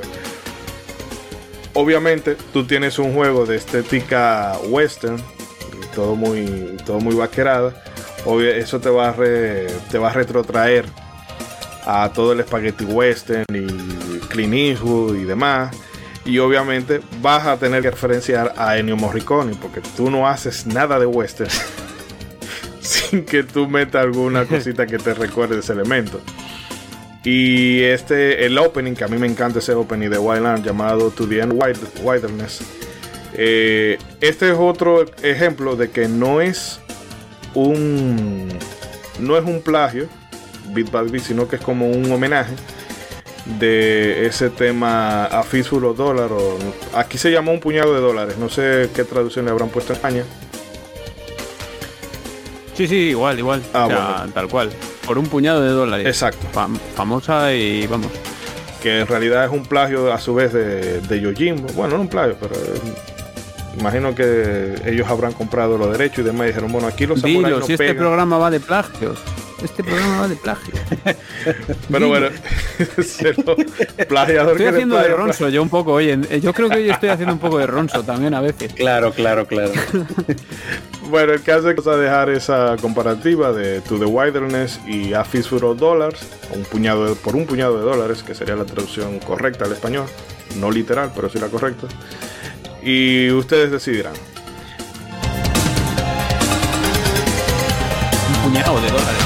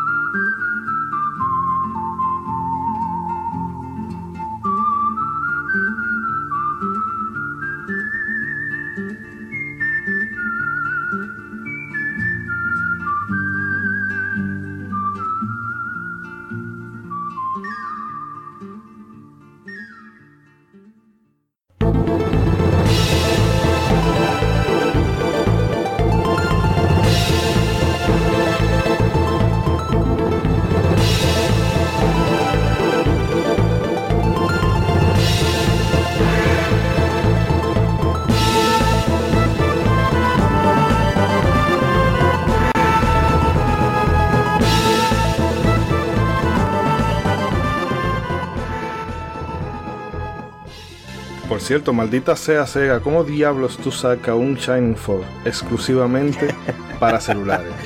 ¿Por qué Hombre. coño? Todo lo que te ha pasado eh, en la historia de los videojuegos te lo tienes bien merecido. Ya que me saqué Ah. eso del pecho. Sácalo Todos para Steam, problemas. sácalo para Steam por lo menos, Dios mío. Eh, sí, Sidori, todos tenemos problemas. Hoy Microsoft ha comprado Activision Blizzard y yo lanzo episodio en unas horas, ¿sabes? ¿Quién lo va a escuchar? A nadie le interesa ya. No le interesa a nadie ni este programa siquiera. No nos van a escuchar si no habla de Microsoft y de la compra de... Bueno, sí vamos a charlar un poco de, bueno, Microsoft, Phil Spencer, Xbox Series X, Xbox Series S. Ya tengo justificación para ponerlo en la etiqueta. Sí, ya, ya. No, pero bueno, eh, no sé si querían comentar algo sobre este último track. O- otro caso de que dime tú cuál es la original y cuál es la copia. Y no te sé decir, o sea. No, pero lo interesante Bueno. aquí es que por lo menos eh, lo que hay- o sea, el, el opening de Wildland tú lo buscas y luego de esa parte la canción se va por otro rumbo, un poquito más, Ajá. más anime y más toda la cosa. Pero la referencia obvia, obvia está.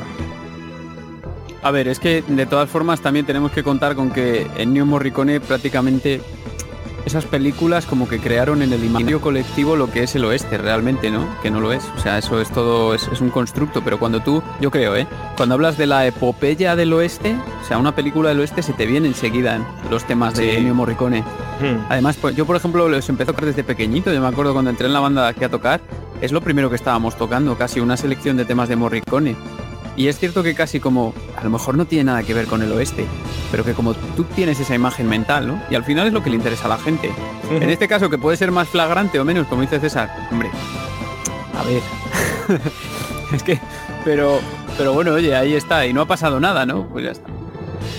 Sí, no, es lo que te decía, que ya lamentando el caso, o no lamentando, pero que por fuerza a veces es uno de esos elementos que se ven como obligados a referenciar eh, en ese género.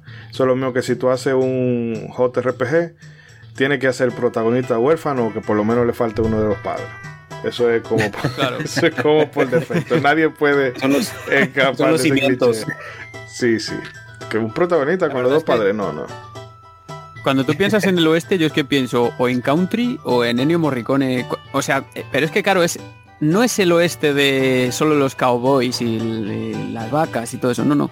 Es el oeste de los forajidos, de las grandes historias. Sí, es, todo es el un oeste muy- concepto western, vaya. claro, muy de película, ¿no? Que es, que es diferente. Y, y yo creo que además la, la música de, de Morricone tiene una potencia que no tienen otras que a lo mejor pues, de otras películas que no. Él tiene otra potencia, es, es diferente, no sé cómo decirlo. Y, y al final pues hay elementos, por ejemplo, yo que sé, una trompeta con guagua.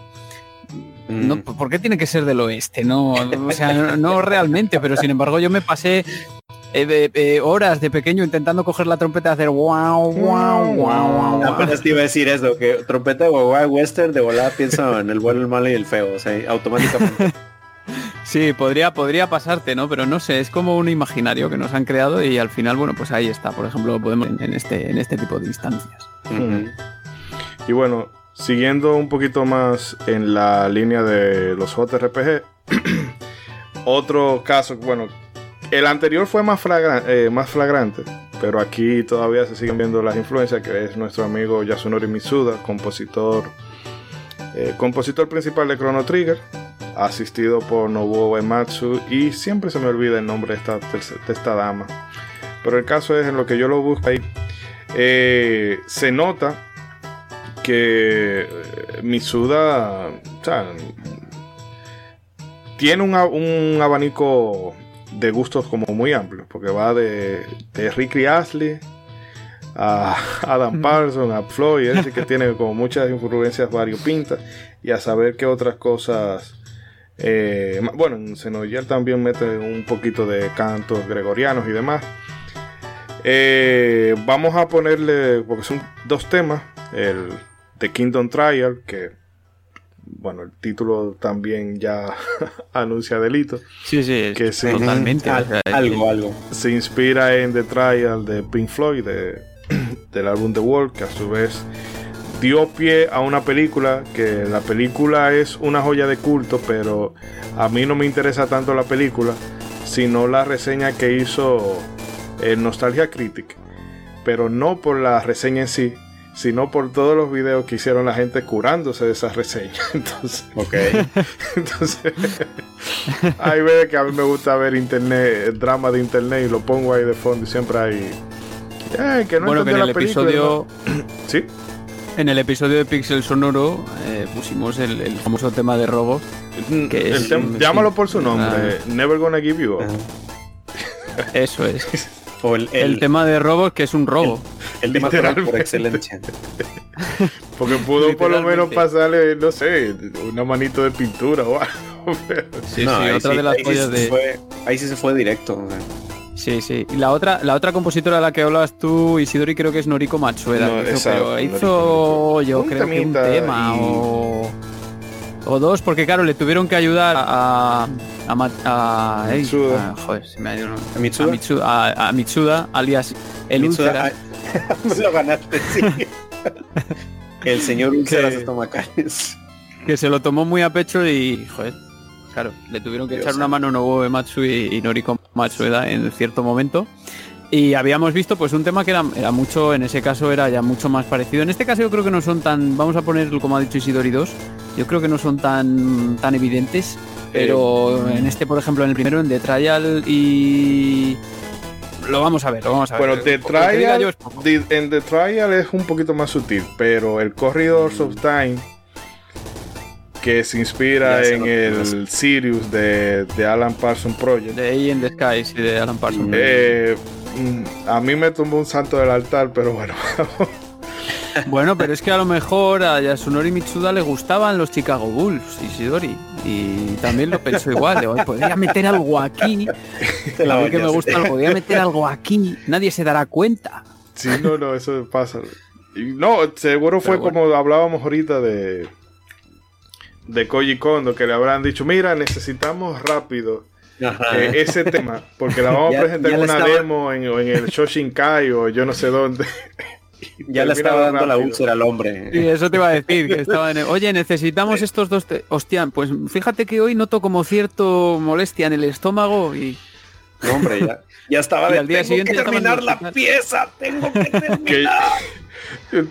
Ustedes han visto el meme de, de Pepe de Frog, que está tirado en el piso con la papa frita tirado y hay una sombra mirándolo Sí. desde arriba. Yo me imagino que ese sería Mitsuda y Sakaguchi mirándolo como yo te lo dije a ti. Tú querías trabajo, coge trabajo.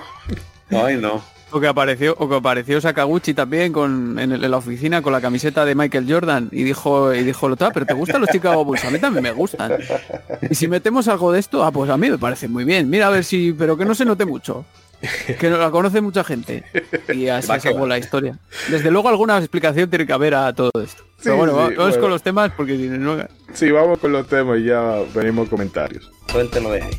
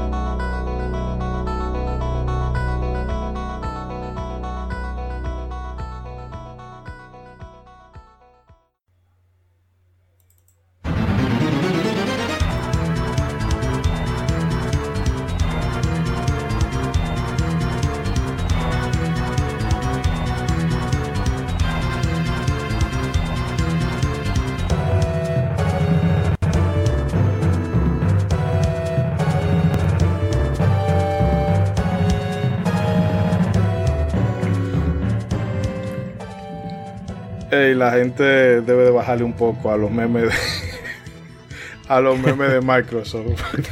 No, no, brother. O sea, el mundo está desatado, desatado hoy. O sea, cuando yo creo que ya lo vi todo, sale alguien a decirme, toma esto. Eh, pero bueno, eh, César, tú que querías comentar sobre los últimos dos temas que pusimos. El, Mm, el bueno, Sirius de Alan Parsons Project, que ah, tiene, pudiera tener ciertas similitudes con The Corridor of Time.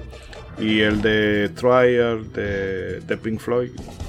Y homónimamente Bueno, pues, del mismo Chrono Trigger. Empezando por, por The Kingdom Trial y The Trial, que ahí tenemos otros dos títulos que ahí riman uno con el otro. Eh, ahí, ahí sí noto ciertas ciertas como notas que sí se referencian, este, pero es, es lo que comentamos también en otro caso anterior. eh, en ciertas notas sí están iguales, pero luego ya cada quien se va como por, por su lado eh, y ya cada quien va este, a- al tema que quiere. Pero sí, sí hay, hay ciertas notas y hay ciertas figuras que sí, este, sí se parecen mucho en- entre The Kingdom Trial y The Trial.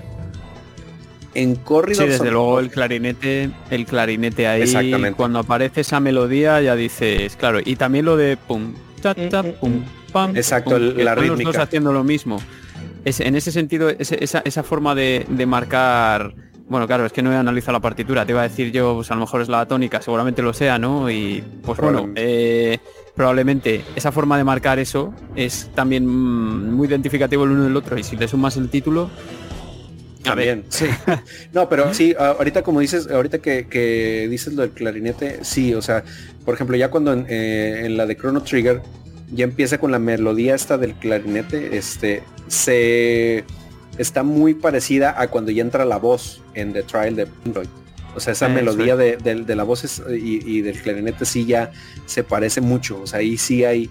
Eh, Y que también mucha, hay como un pequeño referencia. clarinete en The Trial, en The Trial, vamos, y, y claro, cuando ya aparece y es el mismo instrumento también, porque al principio es una flautita, en la de Pink Floyd no es tan, solo da unas cuantas notas por ahí, no es tan Sí. melódica como, como la de Chrono Trigger, pero luego el clarinete sí. Y cuando aparece el clarinete los dos, claro, es que un diseño melódico parecido, una rítmica parecida, Parecida. eh, la instrumentación, bien. y dices, bueno, pues a lo mejor sí que es un cuote, ¿no? Un, pe- un pequeñito, muy Sí. pequeñito, pero ahí está. O sea, sí, sí está ahí la referencia, pero sí yo siento que como que ya después cada quien se va por su lado, en mi opinión. Sí, totalmente, sí, sí. Y en, y en el segundo caso, pues lo que decía, eh, lo estábamos hablando fuera de micro y, y- y lo decía César. A ver, En mi- lo estamos exagerando. En mi opinión, y lo, lo platicamos un poquito, en mi opinión no sé, no le encuentro tanto parecido. Ahí sí este, difiere un poquito a, a relacionarlas. Pero a ver, ex- expongan ustedes sus puntos, vaya. Para mí, de hecho, es la que más, eh, re- o sea, de las dos, yo creo que es la más asociable con Chrono Trigger así de, de primera. O sea, por el- Oye, ¿cómo se dice? Trigger, Porque yo a veces digo. Trigger y, y la, y se ríen de mí.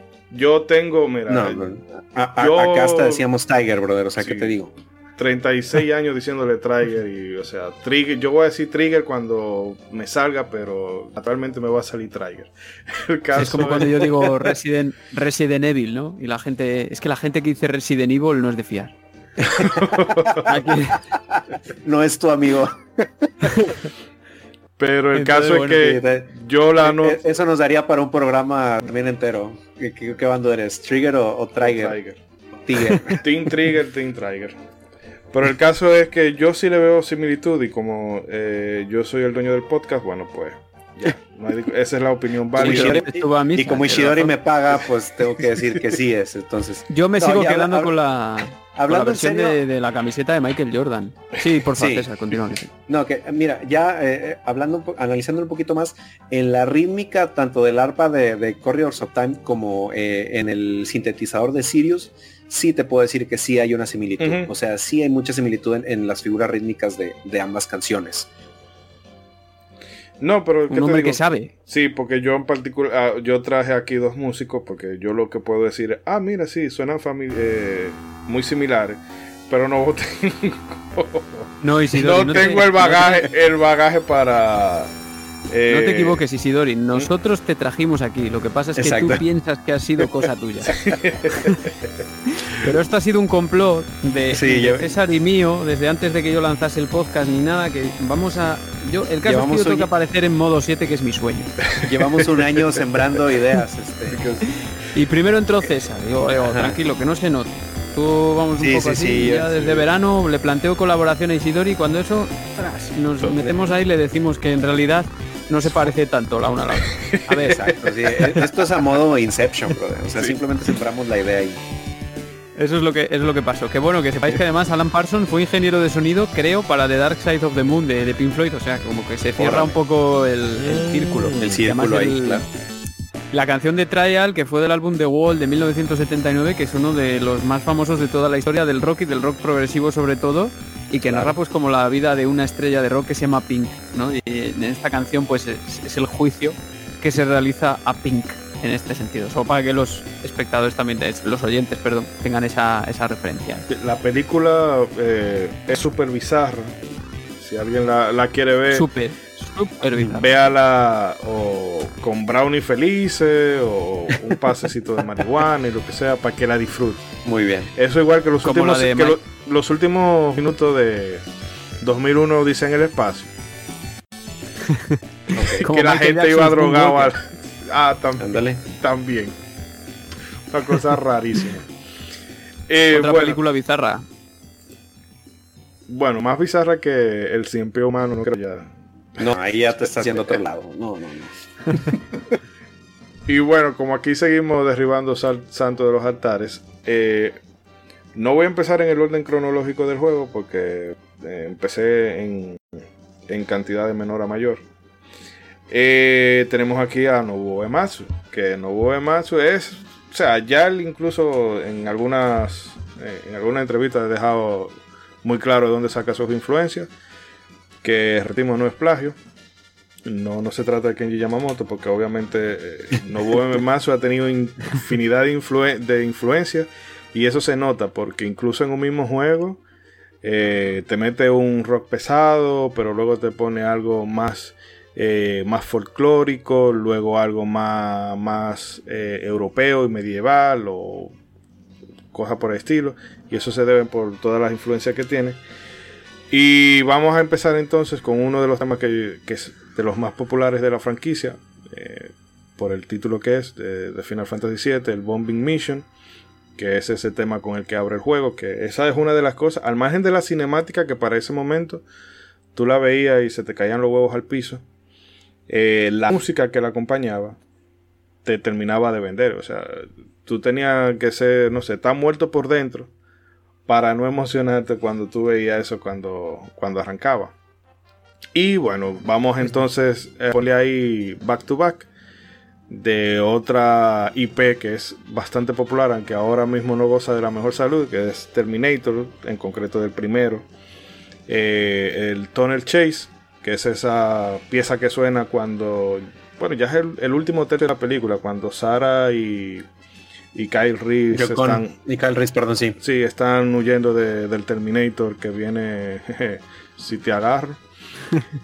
Entonces vamos a dar Viene eso con back- esa. Con Co- eso. Sí. I'll be back. Bueno, no, el I'll be back es, es, es.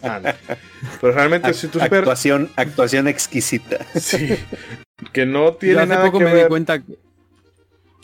Sí, de que Hace tiene poco que me di cuenta de que lo mejor de lo mejor de Terminator, o sea, lo mejor de Terminator en español es la voz y lo peor de Terminator en versión original es la voz también de él porque y claro yo cuando escuché I'm looking for era- Pero nada, como la ¡Gato madre que me chopa! digo la madre que me parió Mira, en cual- eh, esas actuaciones ochenteras de Ah. Schwarzenegger en cualquier doblaje, brother, son una joya. o sea. Menos el de Hércules en Nueva York porque pusieron otro tipo que le hiciera el doblaje. Entonces Oh. se oye fatal. I don't know. Pero bueno, vamos a dejarle eso. y luego estaba Dices tú de las cinemáticas al principio que se te caían los huevos al suelo, pero era la ilusión de los juegos en 3D, la, esa- ese misterio que está aún por resolver. Porque claro, yo me acuerdo de pequeño que decía yo, hola, si parecen reales. Y luego ves, luego ves Final Fantasy VII y son cubos andantes. No tienen ni cara ni nada. Er- Era como un cubetazo de agua fría, ¿verdad? Pero, o sea, es Pero que... Y los sí, brazos eran tú- dos tú- muñones.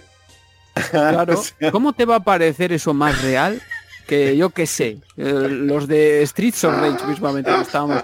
Si ahí se les ve, que tienen cara, que tienen brazos.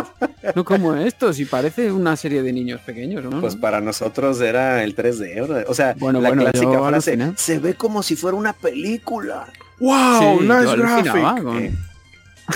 Yo sí, alucinaba no, no, con- el, el- el cambio de cinemática a ya el, el gameplay real era glorioso. A mí me gustaría tener una máquina de tiempo para yo agarrar a uno de esos niños de, de los 90 o de los 80 y traerlo. Mira, ponerle, eh, no sé, el Gozo Tsushima o, o el Halo Infinite. Que no, hombre, eso Que es, se le derrite el mosca- cerebro. Eso es matar una mosca a cañonazos. Tienes que Sí, ponerle algo tanque. que esté medio bien, yo que sé, Duke Nukem Forever. Y aún así te dirán, pero si esto bro, parece bro. real, por favor. Sí, no, pero no. qué jugabilidad tan buena tiene esto. Dios mío, el arma, los reflejos. No, hombre. Pero bueno, vamos a ver. Bueno, te dejamos que pongas el tema. vamos a dejar. ya vamos a lo que sigue. Volvi- el Bombing Mission de nuevo más con el Tunnel Shade de Brad Fiedel del primer Terminator dirigido por James Cameron.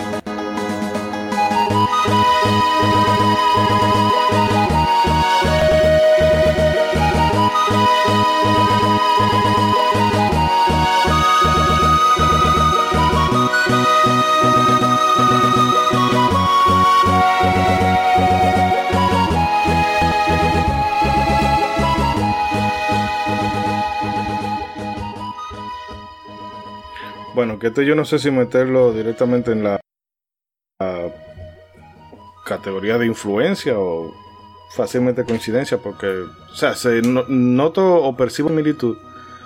Eh, Son muy similares. o sea, Yo creo que es como la misma idea y te diría una cosa, te Mm. diría exactamente lo que dices tú, lo de que se parecen, de no ser por ese chan chan, sabes que las dos. Casi yo no sé si al mismo tiempo, sabes que las dos se cortan de la misma forma. Entonces, eh, esa manera de terminar una, o vamos, terminar como con el motivo para seguir de otra forma, ahí es que... eh, pero bueno, no se puede descartar nada. A lo mejor todo es simple coincidencia. ¿eh? Lo único también, los timbres del sinte como que se parecen un poco al de esto. No sé, podría ser, podría ser.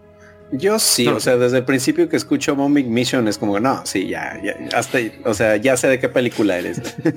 pero, pero este, pero te, eh, como mencionábamos antes tras bambalinas, eh, yo siento que la rítmica de una y de otra son muy diferentes. O sea, como Sí, que la no de lo sé, Bombing a lo Mission mejor- sí siento la rítmica muy que, que cae en, en sus tiempos, este, en sus En tiempos 4x4. Ajá, en Cuatro por 4, cuatro, pero luego cuando, sí. cuando vamos para, para Tunnel Chase de, de Terminator, él- le preguntaba a Iván, yo siento que hasta suena como destiempos o, o algo medio raro. O sea, como que no sigue tan que cae en, en, en los 4x4 allá.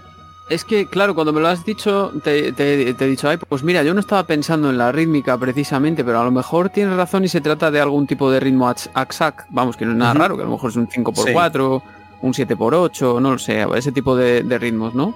Eh, Sí, señores, eh, somos aquí eh, todos muy versados en y conocidos. para mí no hace falta que me aclaren eso, pero para la audiencia que puede ser un poquito eh, Bueno, va. desconocedora, a ah, ¿qué, qué? o sea, sabemos aquí, pero yo quiero saber si ustedes están en lo suyo. Ah, bueno, primero que el señor este, Iván este, dé la definición.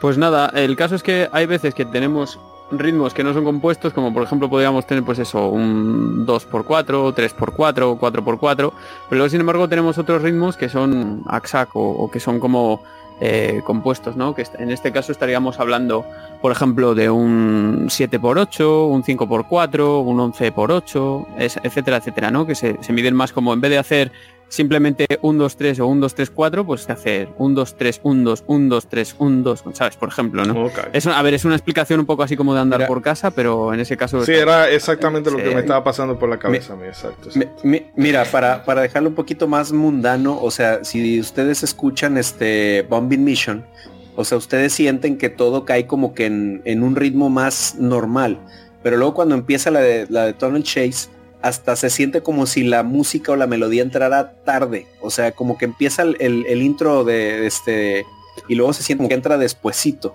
Entonces, e- esa es la diferencia entre, entre ritmos este, compuestos y, y los que naturalmente oímos en, en toda la música comercial.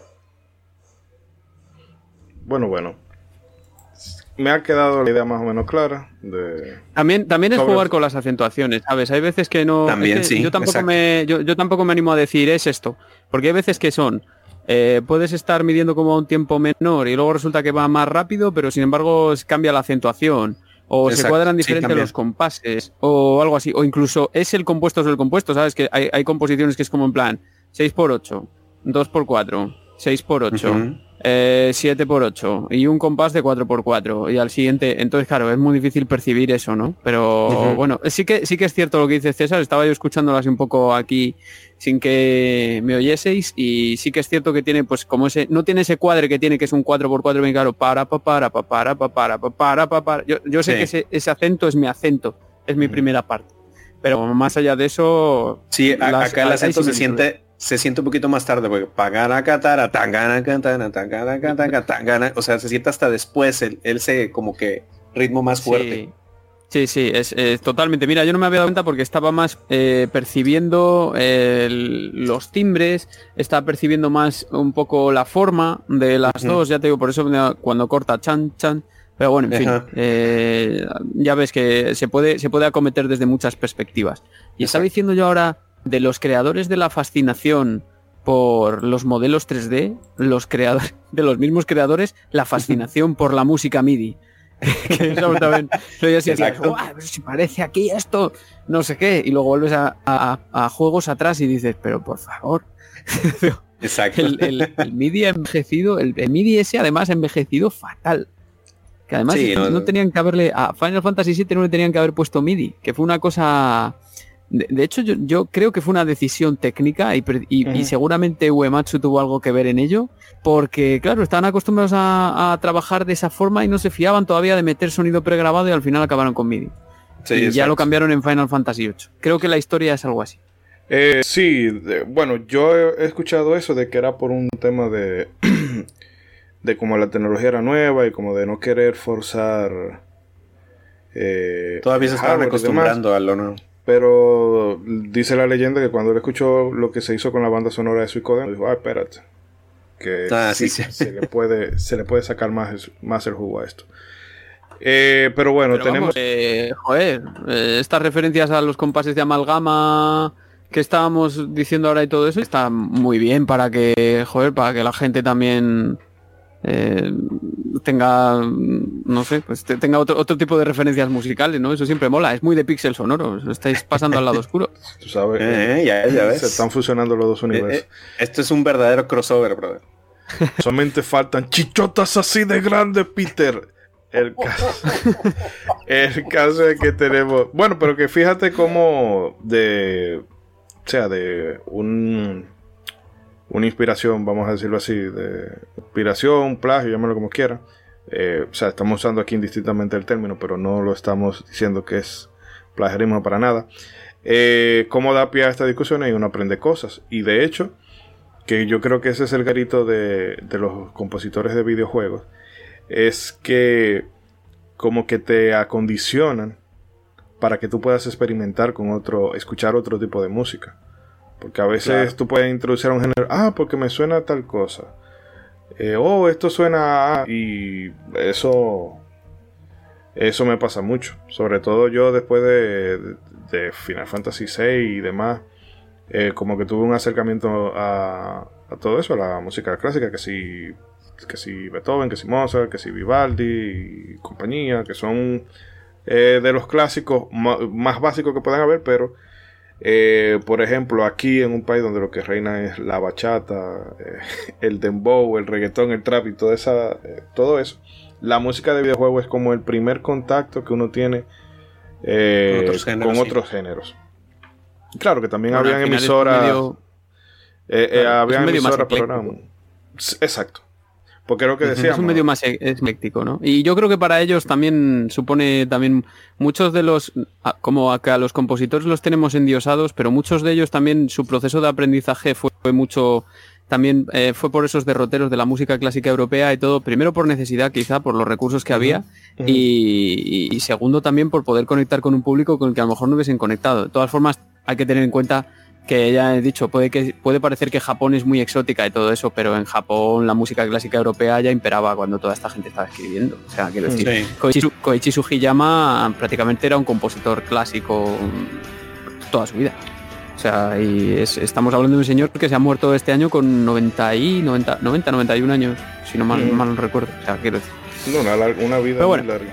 Pero en fin, eh, bueno, bien, hablando de ecléctico, eso yo creo que también, bueno, ese, esa clasificación le queda de maravilla a Nobuo Uematsu porque hemos visto cómo toma esa influencia del cine, pero ahora vamos a ver cómo eh, toma influencia de la televisión y bueno, de, y de otros compositores.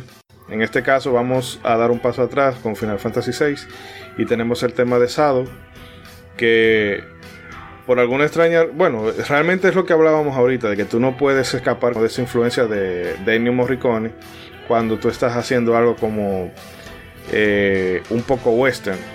Y Shadow increíblemente es, ni- es un ninja, pero a la vez tiene ese comportamiento de, de Clint Eastwood, de tipo duro, de, o sea, es que quizás tiene un corazón de oro, pero hey, de lejito porque te rompo la, la cabeza en dos. Entonces, eh, precisamente eso también como que se refuerza más ese estereotipo de, de ninja o de ninja cowboy eh, con el- su tema, el Shadow Steam, que, Que tiene que inspiración. Sí, tiene inspiración del tema principal llamado, bueno, de la serie de Virginia, que es un poco una serie tipo Bonanza. No sé si allá en, esta, en España le llegaron Sí, sí, a sí, ver. sí. Por aquí es Sí, Bonanza, claro, eso claro. era un acabose. Eh, bueno, pues tiene esa influencia muy, muy de vaquero y también un poco como los Siete Magníficos, porque era como una banda de forajidos y demás. Bueno, yo las vaqueradas me dan repelú porque mi hermano me dio el bueno y el malo y el feo. Eh, hasta por donde no me da el sol. Y bueno, eh, del mismo Final Fantasy VI, para completar ese paquete, tenemos el Dancing Mat, que es una pieza. A mí, ah, que One Wing Angel y demás. Oh, no, a mí, lo que- mis temas favoritos de, de jefes finales de Final Fantasy están ese Dancing Mat y The String. Pero Dancing Mat tiene una cosa porque es como que pasa por diferentes estadios. Una parte como va un poquito más sacra, otra parte como que eh, es más, más rockera y demás. Y esto viene de, un, de otro tema que yo descubrí a raíz de, de este programa, o bueno, de, de este crossover que trabajamos en, en el episodio que se hizo en Pixel Sonoro, como el de ahora, que es el tema Tarkus, eh, interpretado por Emerson, bueno, tocado, mejor dicho, Emerson, Lake y Palmer. Realmente no los, eh, no los ubico bien del todo. Iván, si tiene alguna nota, nos la puede decir ahora cuando, después de que pasemos el tema. Y nosotros aquí pusimos un fragmento. Pero si ustedes escuchan las dos canciones, eh, una detrás de la otra, se van a notar que las similitudes están. No es una cosa, no es una copia carbón, pero las similitudes las pueden encontrar aquí y allá en, en diferentes tramos de la canción. Entonces vamos a dejarlo con eso, el tema de Sado, inspirado por The Virginian, y este Dancing Man, inspirado por el Tarkus de Hermanson, Lake y Palmer.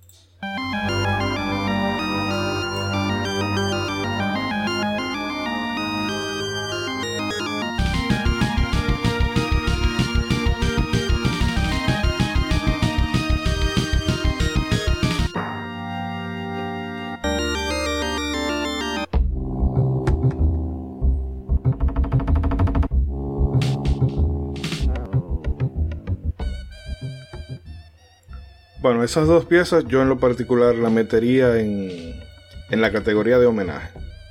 Sobre todo Dancing Mat. Me parece que quizás, eh, digo, bueno, yo quiero emular algo que se parece a esto.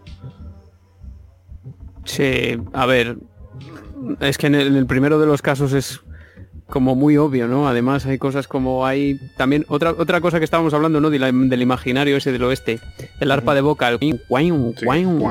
eso que es como muy del oeste que se puede ver en, en muchas pelis también. Y esa forma de, de- de referenciarse, por ejemplo, también otros instrumentos, la steel guitar, por ejemplo, ¿no? Que aparecía mucho cuando hice yo el programa de, de, Fallout, en ese, muchísimo en ese artista de- del western de, de los 50 que fue Marty Robbins también, ¿no? Del, del western, no vamos, de, del, del- del folk, del estadounidense, del country, ¿no? Y, y ahí, y ahí al final se va acumulando todo y claro, cuando aparecen series, cuando aparecen películas que reflejan esa estética y tal, pues es lógico que, que cuando tú quieres reflejar eso también, pues al final es como una bola que se va engordando, ¿no? Bueno, más o menos, pues así a grandes rasgos. Y en referencia al segundo tema, pues eh, ya vemos también como a los compositores se les va... eh, se, se les van viendo las, las costuras, ¿no? Como decimos aquí, que es en plan como se van viendo claramente tus influencias. Fíjate que tuvimos algo eh, parecido en el primer programa Isidori, si te acuerdas, y yo te saqué un, un solo de órgano Hammond también que era de, de Boston, ¿no? De otra banda de los 70. Ujú. Y en este caso estamos hablando de, de Emerson, Lake and Palmer, que fueron también eh, otra banda de rock progresivo que triunfó muchísimo en los 70, pues esa, esa influencia que tuvo Nobuo Matsu, que estaba, eh, yo- creo que estaba escuchando este tipo de música desde que era eh, bien joven, ¿no? Desde pequeñito. Y, y, y Tarkus, que esta, esta banda en concreto es que tuvieron muchísima relevancia, pegaron muchísimo en los 70. Y ya vemos como el tipo solo, todo, o sea, es que ahí está. Es ¿Es evidente? No, es lo que tú dices, una inspiración muy clara.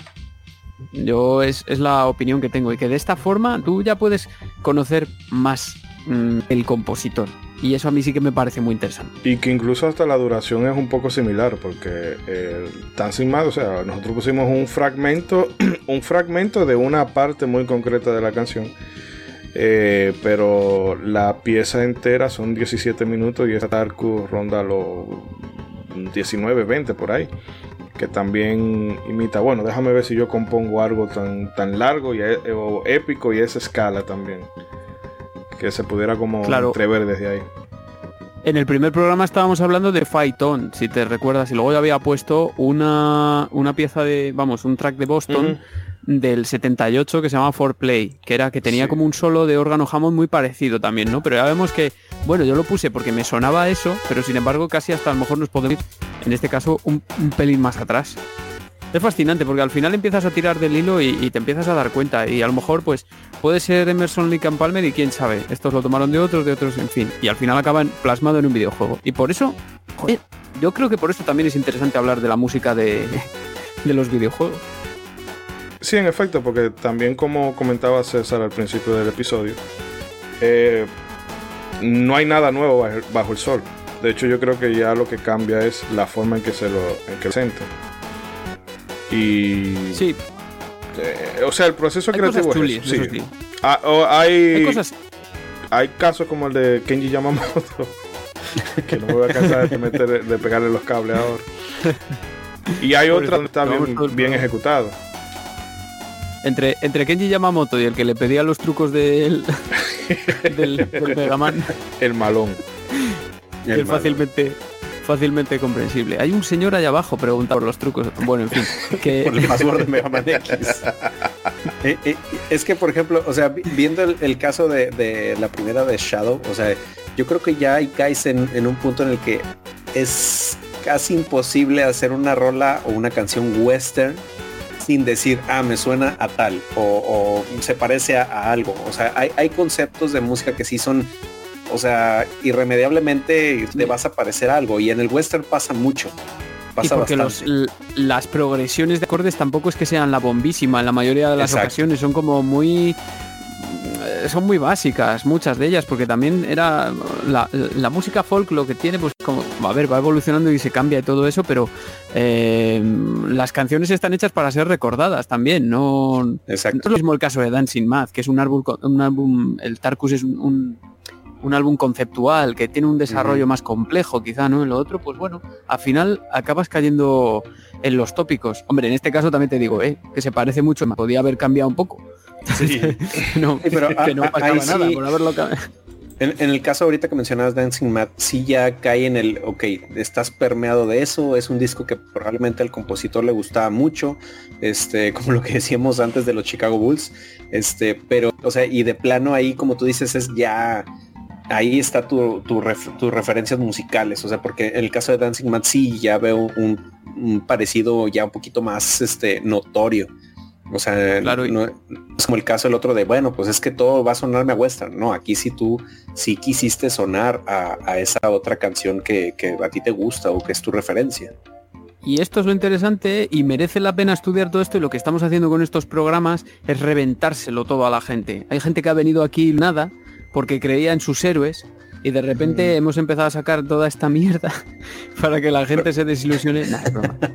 Nada, Es broma. es, Lo- eh, eh, Que es- es como lo mencionaba, es como lo mencionaba al, al principio que, que dije que lo iba a desarrollar más. O sea, el arte es circular y, y como bien lo decía Iván, este, eh, si decimos ta- tal compositor de videojuegos se basó en una banda ochentera, pero si seguimos rascándole, esa banda ochentera se basó en algo más de los 50 Claro. y eso a lo mejor alguien se basó en algo de principios de siglo y también es lo apasionante, o sea que, que te digo, como una plática de, de, de sobre música de los videojuegos te puede llevar a ir todavía más y más este, hacia la fuente y al final del día, o sea, nutriendo más, o sea, se, te vas nutriendo más y vas acercándote más a, a- a la referencia original y eso es súper interesante de investigar, o sea, y, Y les digo, final- fuera de estar, y al, sí, dilo, dilo.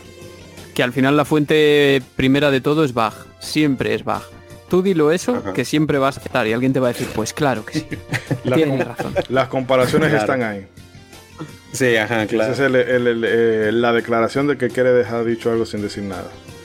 Eh, pero no, con eso que hablaba eh, Iván de tumbarle los héroes a las personas, yo recuerdo que el domingo estaba repasando este listado con, eh, con Yuna y sobre todo con el tema de, de Sigma de Mega Man. No, pero que no puede ser. Y es eso, de que a veces uno... Y es bueno mantener con esas... eh, bueno, o no...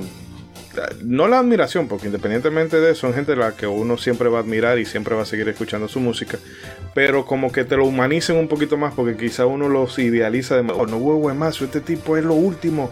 Mira, lo mismo te hace un vals, como también te hace un heavy metal, una cosa por el estilo. Y el tipo, a final de cuentas, lo único que tiene es talento y muchas inspiraciones detrás. Entonces, eso también. eh, sea, yo los prefiero así porque también te da a entender de que eh, hipotéticamente cualquiera puede llegar a ser eh, un gran músico. O sea, obviamente Siempre con, queda con la- estudios, con estudios y que Siempre queda la anécdota de Koichi Sukiyama que le dijo lo de, bueno, pues lo de la ópera de María y Draco, ¿no? Que le dijo en, en un viaje. Siempre lo- esto siempre lo cuenta Anwar, siempre. Mm. Anwar Sánchez siempre dice, siempre lo cuenta, lo ha contado varias veces, yo lo he escuchado ya varias veces. Le dijo en un viaje en avión, tú no tienes ni idea de ópera, ¿no? Y ahí se quedó.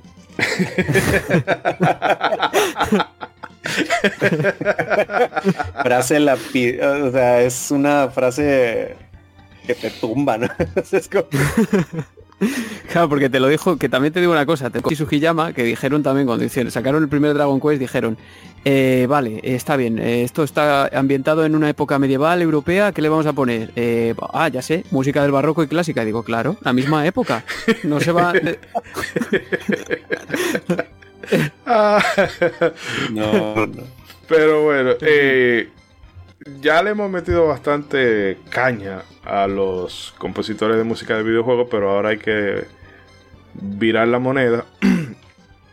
y tenemos aquí un par de ejemplos de música popular, eh, rock, hasta hip hop y demás, que tienen una inspiración, o bueno, una similitud sospechosa con otras cosas que hemos visto en los videojuegos. Este sería como el caso inverso. Eh, empezando con eh, eh, Work Idiot Work de el grupo sueco The Hive, eh, que tiene una similitud muy, muy, muy curiosa con Metropolis Songs del Sony the Hedgehog 2. Y bueno, vamos a meterle ahí el back to back con el of Blinding Lights de YouTube, del álbum eh, bueno, cómo desmantelar una bomba atómica. No, no me voy a arriesgar a decirlo en inglés. Y ese curioso parecido que también tiene con ese tema principal del Metroid NES. Lo vamos a poner ambos back to back. Y eh, bueno, todavía nos queda una cosita más, pero vamos a matar este gallo en esta funda y venimos ya con lo quito que queda del programa de hoy. No se muevan.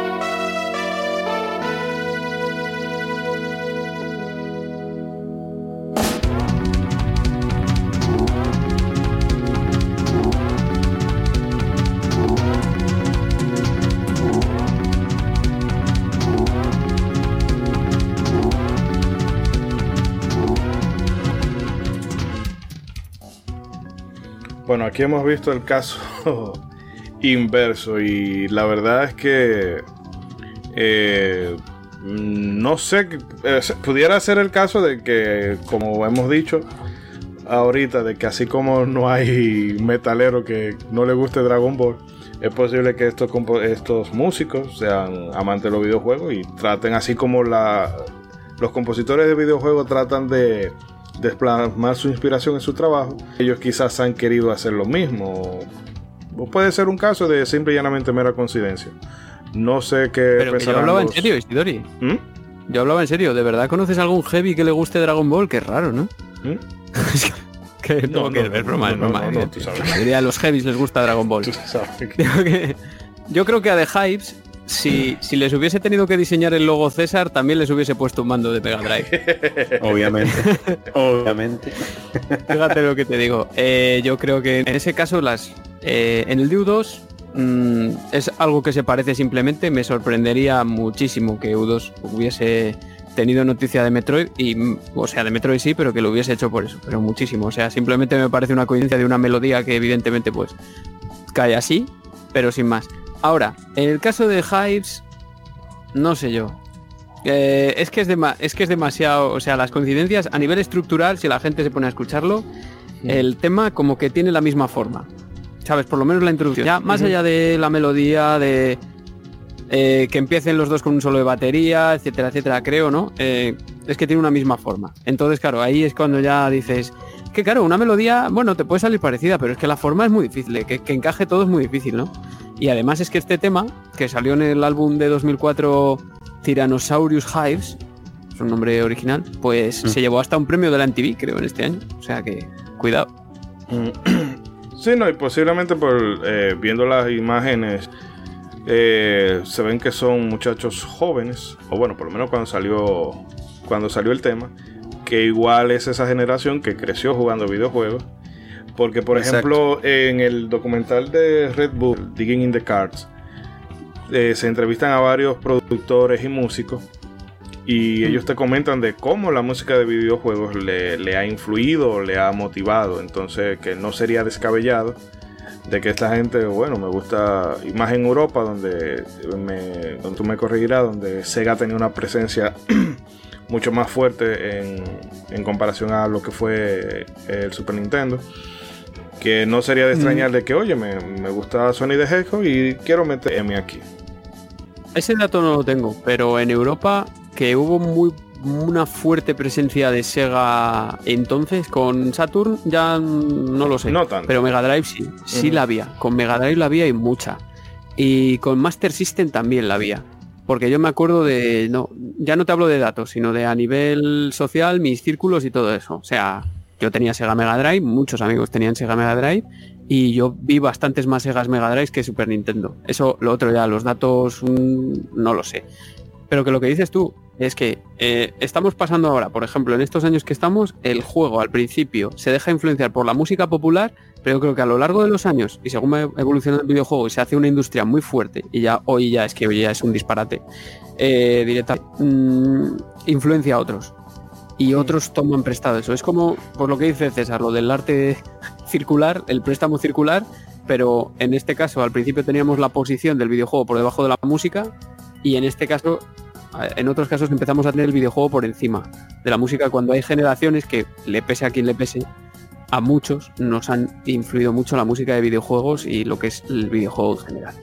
Sí, pues es que es donde decimos que ya el, círculo a veces ahí es donde se cierra, o sea, eh, eh, eso de lo que hablábamos, o sea, y, por ejemplo ya, eh, digo, obviamente sí, en la época de Mega Drive y Super Nintendo sí hubo muchos juegos que explotaron en el mainstream, pero ya lo que pasó en la era de, PlayStation, el primero y 64, o sea, donde ya de plano te topabas con, gente o compañeros de, la escuela que en su vida habían tocado una consola, ya de repente hablándote de Final Fantasy VII o de Zelda Ocarina of Time. O sea, vaya, se dio ya más esa explosión. Y, y es lo que dices, ya hay toda una genera- generación que ya está muy permeada con los videojuegos de esa época. O sea, y que ya ellos ahora son los influenciados y, y, eh, y que más tarde son los que están produciendo arte en diferentes niveles. O sea, ya basado en toda esta cultura de los videojuegos noventera. y que se va desarrollando un... O sea, lo voy a comentar esto un poco así como, a lo mejor no tiene mucho que ver con Sonic, mm, es de la competencia, o sea, que todo lo contrario, pero que vamos desarrollando como poco a poco, año vamos desarrollando como un lenguaje que nosotros reconocemos. Yo que sé, Exacto. no es, no es lenguaje totalmente, pero sí que son ciertos rasgos. Por ejemplo, lo que decíais antes, ¿el videojuego ha tomado muchas cosas prestadas? Sí, pero también nos ha dado otras muchas. Por ejemplo, el sonido Super Mario, el sonido Zelda, progresiones armónicas que se dan en esos dos juegos. Tú lo escuchas, César, con tus treinta y tantos años que tendrás, eh, lo escuchas y dices, Buah, eh, lo escuches en el juego que lo escuches, dices, a mí me lleva ahí ya directamente. Exacto. está recordando a Mario y a Zelda. Eso, alguien que esté de- desde fuera no lo ve.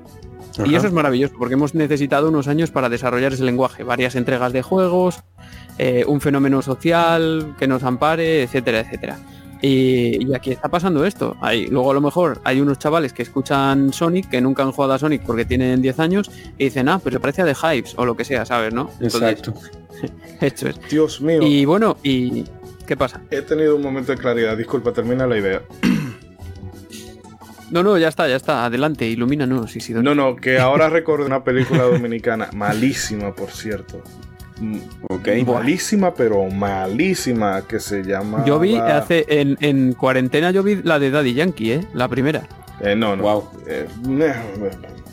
pero de aquí yo te pudiera recomendar, honestamente, La Gunguna, porque es una cosa media eh, Quentin Tarantino y Guy Ritchie, un poquito así, y bastante humorística. Y de vez en cuando, que Dios mío, yo, pero no, eso es porque yo tengo cosas con Camila Santana. El caso es que eh, aquí hicieron una película que se llamaba Un macho de mujer, y yo recuerdo que ellos utilizaban la banda sonora de King of Fighters 98. Lo ¿En recuerdo, serio? no sé si fue que se dividí, pero sonaba el tan tan tirin tirin tirin del Chala Terceré. Y yo decía, no, Órale. no puede ser. Yo sí encuentro eso, mira, pero es que es el problema de, de- de que aquí no hay un sitio donde tú puedas, ah, déjame buscar tal película dominicana y la encuentro. Eso es más para beneficiarse de los planes y la facilidad que le da el gobierno. Pero ese tema de otro costado, eh, harina de otro costado. No, y, y inclusive, o sea, por ejemplo, digo, no sé qué tan familiarizados estén con el estilo de música lo-fi. Prácticamente toda la música lo-fi está permeada de música de o de Nintendo 64 o del primer PlayStation. O sea, es, es, es una referencia nostálgica pues- directa a esos años. Bueno, pues porque también nosotros en tu cabeza, bueno, yo no sé vosotros, los gráficos yo, cuando pienso en un juego de Mega Drive o de PlayStation, aparte, bueno, aparte de los cubículos y estas cosas que ya hemos comentado, yo los juegos en mi mente los veo en Full HD. Y Ah, luego claro. pones la tele y dices, "Ay, va, hay píxeles que tienen como mi cabeza, ¿no? Y Como bueno, mis puños. Que ibas, ibas, iba yo de niño, yo me acuerdo cuando puse el Resident Evil 4 de la Play 2 en una tele de plasma de 720 Oh. y dije, Buah, esto se va a ver increíble. y claro, yo vi eso No, no, no. Lo peor que puedes hacer es jugar juego noventero en una tele actual. Es lo peor. sí, no, y esos, esos zombies mexicanos encima de- del País Vasco. Claro, claro. En fin, Pero mira que, eh, bueno, breve, aquí había, también hay en varios programas que se utiliza el sonido del codec de Metal Gear. Que eso también se referencia ándale. muchísimo. Yo creo que lo referencia a gente que ni siquiera sabe de dónde viene. Exacto. Simplemente el sample de sonido. Ay, sí, me lo puso ahí. claro, porque se acaba, se acaba fundiendo con la culturilla popular. Es como esta gente que lleva camisetas de los Ramones, porque los venden en, yo qué sé, por ahí y dices, oye, pero tú sabes lo que llevas. No, yo es que pones, es bonita, ¿sabes? Sí. Y, y bueno, eh, que no se nos olvide comentar que, bueno, hablé de lo de U2 y del, del tema del tema City of Landing Lights y el tema principal de Metroid, a mí se me parecen y ya, pero no hay que dejar de comentar, yo creo, la importancia que tuvo la banda sonora de Metroid en 1986, que es una de las primeras que intenta recrear el ambiente tenebroso del Exacto. videojuego. O sea, tú escuchas la, la banda sonora de Metroid y no es nada melódica, no es mucho que, salvo el tema final y el primero, a lo mejor no se te queda nada en la cabeza, porque intenta mucho dar ambiente. Y eso hay que comentarlo, o sea, que lo tenga la gente, la gente presente, a pesar de que esta, este parecido es meramente testimonial, yo lo Mm. creo. Pero bueno, Hirokazu Tanaka. eh, yo ahora voy a, voy a poner dos fragmentitos, o sea, cortitos de un par de canciones. Y Eh, porque tengo la duda si serán si serán plagios, serán homenajes, porque no lo tengo muy claro. Lo oigo y lo oigo, lo oigo y no lo tengo muy claro. Voy a pasar la A ver. por aquí para reproducirlo directamente. y no, no lo ubico. Ya sé cuál es.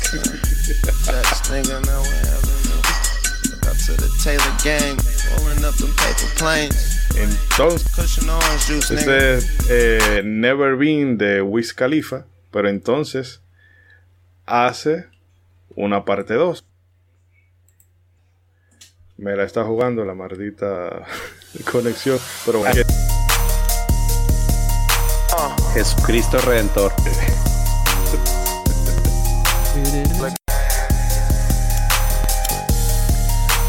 Entonces, con esos fragmenticos, díganme ustedes. Es listo este Wiz Khalifa. Sí. Claro. y Pero habrá parece. jovencitas y jovencitos que estarán diciendo es un No, Santo, esa arpa. es que luego Sí. tú oyes, tú oyes los comentarios de wow, yo recuerdo cuando yo venía de la escuela y me ponía a merendar y sonaba esa canción en la radio y demás. Y No. pasa eso. Sí, no, yo, pues, uno de mis pasatiempos favoritos es también leer las sesiones de comentarios de, de YouTube, porque a veces se encuentran una Claro, joya. sonoro. Pero eh, el caso es, y se me olvidaba seguir reproduciendo la música de fondo. sonoro, como, como mi programa, que es Pixel Sí. Sonoro también. Eh, bueno, ya esta mención te la voy a cobrar porque la otra era gratis. Ya esto es. ya- vas, a, vas a tener noticias de nuestro departamento de marketing. El caso es. Me la pasaré por el mismo sitio porque se pasa la gente las demandas de la Unión Europea. Ah, caray. No, pero hemos es que me han multado en Inglaterra. Uy, en Inglaterra no, que ahora ya no está en la Unión Europea. Me han multado Sí, en no, Italia. no. Sí, claro. Ahora la pago. Pero bueno, el caso es que eh, lo que queda claro es que la música del juego lo ha influenciado. No sé si cualquiera le hace llegar eso al, al Twitter o al Instagram de Jason Pero ¿cómo, que, pero ¿cómo que la ha influenciado? Y si No, no, ¿cómo digo que el juego lo ha influenciado al punto de que lo plagia. No digo la música, sino De que lo de cogió todo. Sí, no digo a, a su música, sino a él como, eh, como persona. Porque es que no, no disimula nada. Pero hay algún tipo de acuerdo aquí o algo. Hemos llegado hasta el fondo del asunto porque si no sé, no, yo, yo no, eh, la verdad es que me, me vengo aquí a pecho descubierto con este, con este tema en concreto y es que es demasiado porque además esa transición y esa, ese, o sea, es que además es raro, que es que es una cosa que es un acorde extraño, ¿sabes? Y que bueno, tiene otras implicaciones, muy aburrido y tal, vale, pero que no se, una cosa así no se copia así como así, que no es, Y- es, no sé, No, pues es una, que, una o sea, de patio de algo así, no sé, alguna canción de ahí agarro el sample, western, el sample directo. o sea, Eh, que te digo, hubo- una vez más, nos metemos, nos metemos en, en, el, en el oscuro este tema de los samples. O sea, Claro, pero es que en este sentido, eh, por eso te digo, me extraña porque es como parte estructural del tema, es como muy Sí. importante, no es, no es simplemente que aparezca de fondo o algo así. Entonces, bueno, que a lo mejor lo han dejado, se dejan pasar estas Iván. cosas, yo creo, a veces. Y César, ustedes pueden recapitular un poquito porque pasa la clásica de que se pararon y luego... Pero yo le comentaba a Iván que, o sea, directamente son los samples de- del juego de Chrono Trigger. O sea, entonces, ¿hasta qué punto este, podemos, o sea, acusarlo o simplemente dejarlo ir porque nos metemos de nuevo en el oscuro y grisáceo tema de los samples? Sí, yo es que lo que le estaba diciendo a César es que es como, es que en este caso, ya, eh, vale, es ample, pero o suena eso, por lo menos, va, bueno, no nos vamos a pillar los dedos, pero que es parte estructural del tema. O sea, es, que, es, que es como si dices, es mi riff, ¿sabes? Ajá. No es algo que aparece de fondo o algo así, no, no, ya está desde el principio del tema y le da mucha entidad, ¿no? Entonces, no sé. es que, Yo lo veo... que le gustó, le gustó Chrono Trigger. Sí, eso es lo que queda claro. Porque incluso, no sé, el Soulja Boy, que él hizo una consola y, y le metía juegos de Nintendo como si fueran de su propiedad. Que no sé si es que la gente de- del ambiente de hip hop te conoce lo que es el copyright o qué. Pero bueno, lo que sí podemos que- traer en Es blanco que de ahí, esto. ahí, ahí siempre ha habido, es que ahí, ahí siempre ha habido mucha polémica y la sigue habiendo ya. Te lo digo, o sea, yo que he estado de música en directo, que he ido como a conferencias sobre esto a veces y he recibido clases y tal, y sigue siendo un tema muy polémico, porque además ampliar es muy fácil. ¿Y cuánto es, cuánto Mm. tiempo tiene que ser? ¿Y qué peso tiene que tener en la canción? ¿Y de, de verdad tiene la entidad suficiente para considerarse una infracción del copyright tal? Es que claro, eh, son momentos, son casos particulares. Y en este caso ya te digo, a mí me parece que es como parte estructural del tema. Y eso ya es como en plan... eh, Él le, le gustaba Chrono Trigger y pensó también, pues si Bitsuda se, se copió ahí de, de Never Rick Astley, yo también puedo copiarle. a. Sí, o no tal vez manches. la venganza de Rick Astley fue esa. Ah, no te apures. Ajá, exactamente. Le voy a mandar tu Khalifa se a tomó... un rap. Wiz Khalifa vino a hablar a su amigo Rick Astley Ajá, exactamente. Y eso es lo que pasó. Ojo, que como dato random, yo pensé que Ricky Astley era negro, pero por muchos, muchos, muchos años. Yo Pues solamente es que, lo es escuchaba que en, la, le- en la emisora. Y Es después que tú cuando, le escuchas la voz, o sea, y tú juras que tú juras que tiene otra apariencia, pero Sí. luego lo ves en el video y dices, pero qué rayos, o sea, después aquí había un ¿de, canal. dónde está sacando, ¿de dónde está sacando la voz este muchachito? O sea, ¿qué onda? Sí, aquí había un Oye, que canal me- que era eso que enamorado ponía música, o sea, video musical, un sucedáneo de MTV. Y cuando yo veo, no, no puede ser. Sí, ajá. Dios mío, pero si es blanco y lleva una gabardina que es como tres veces él. Exacto. Parece que va a echar a volar, pero ¿cómo Sí. va a estar ahí con esas tías? No se las merece. No son Dios le da pan a quien no menores, tiene dientes. no son mayores de edad. Por eso rompiste la regla carnal. Casi parecía, casi parecía que se iba a acercar a esas tías y en vez de cantarles les iba a pedir los trucos del Mega Man.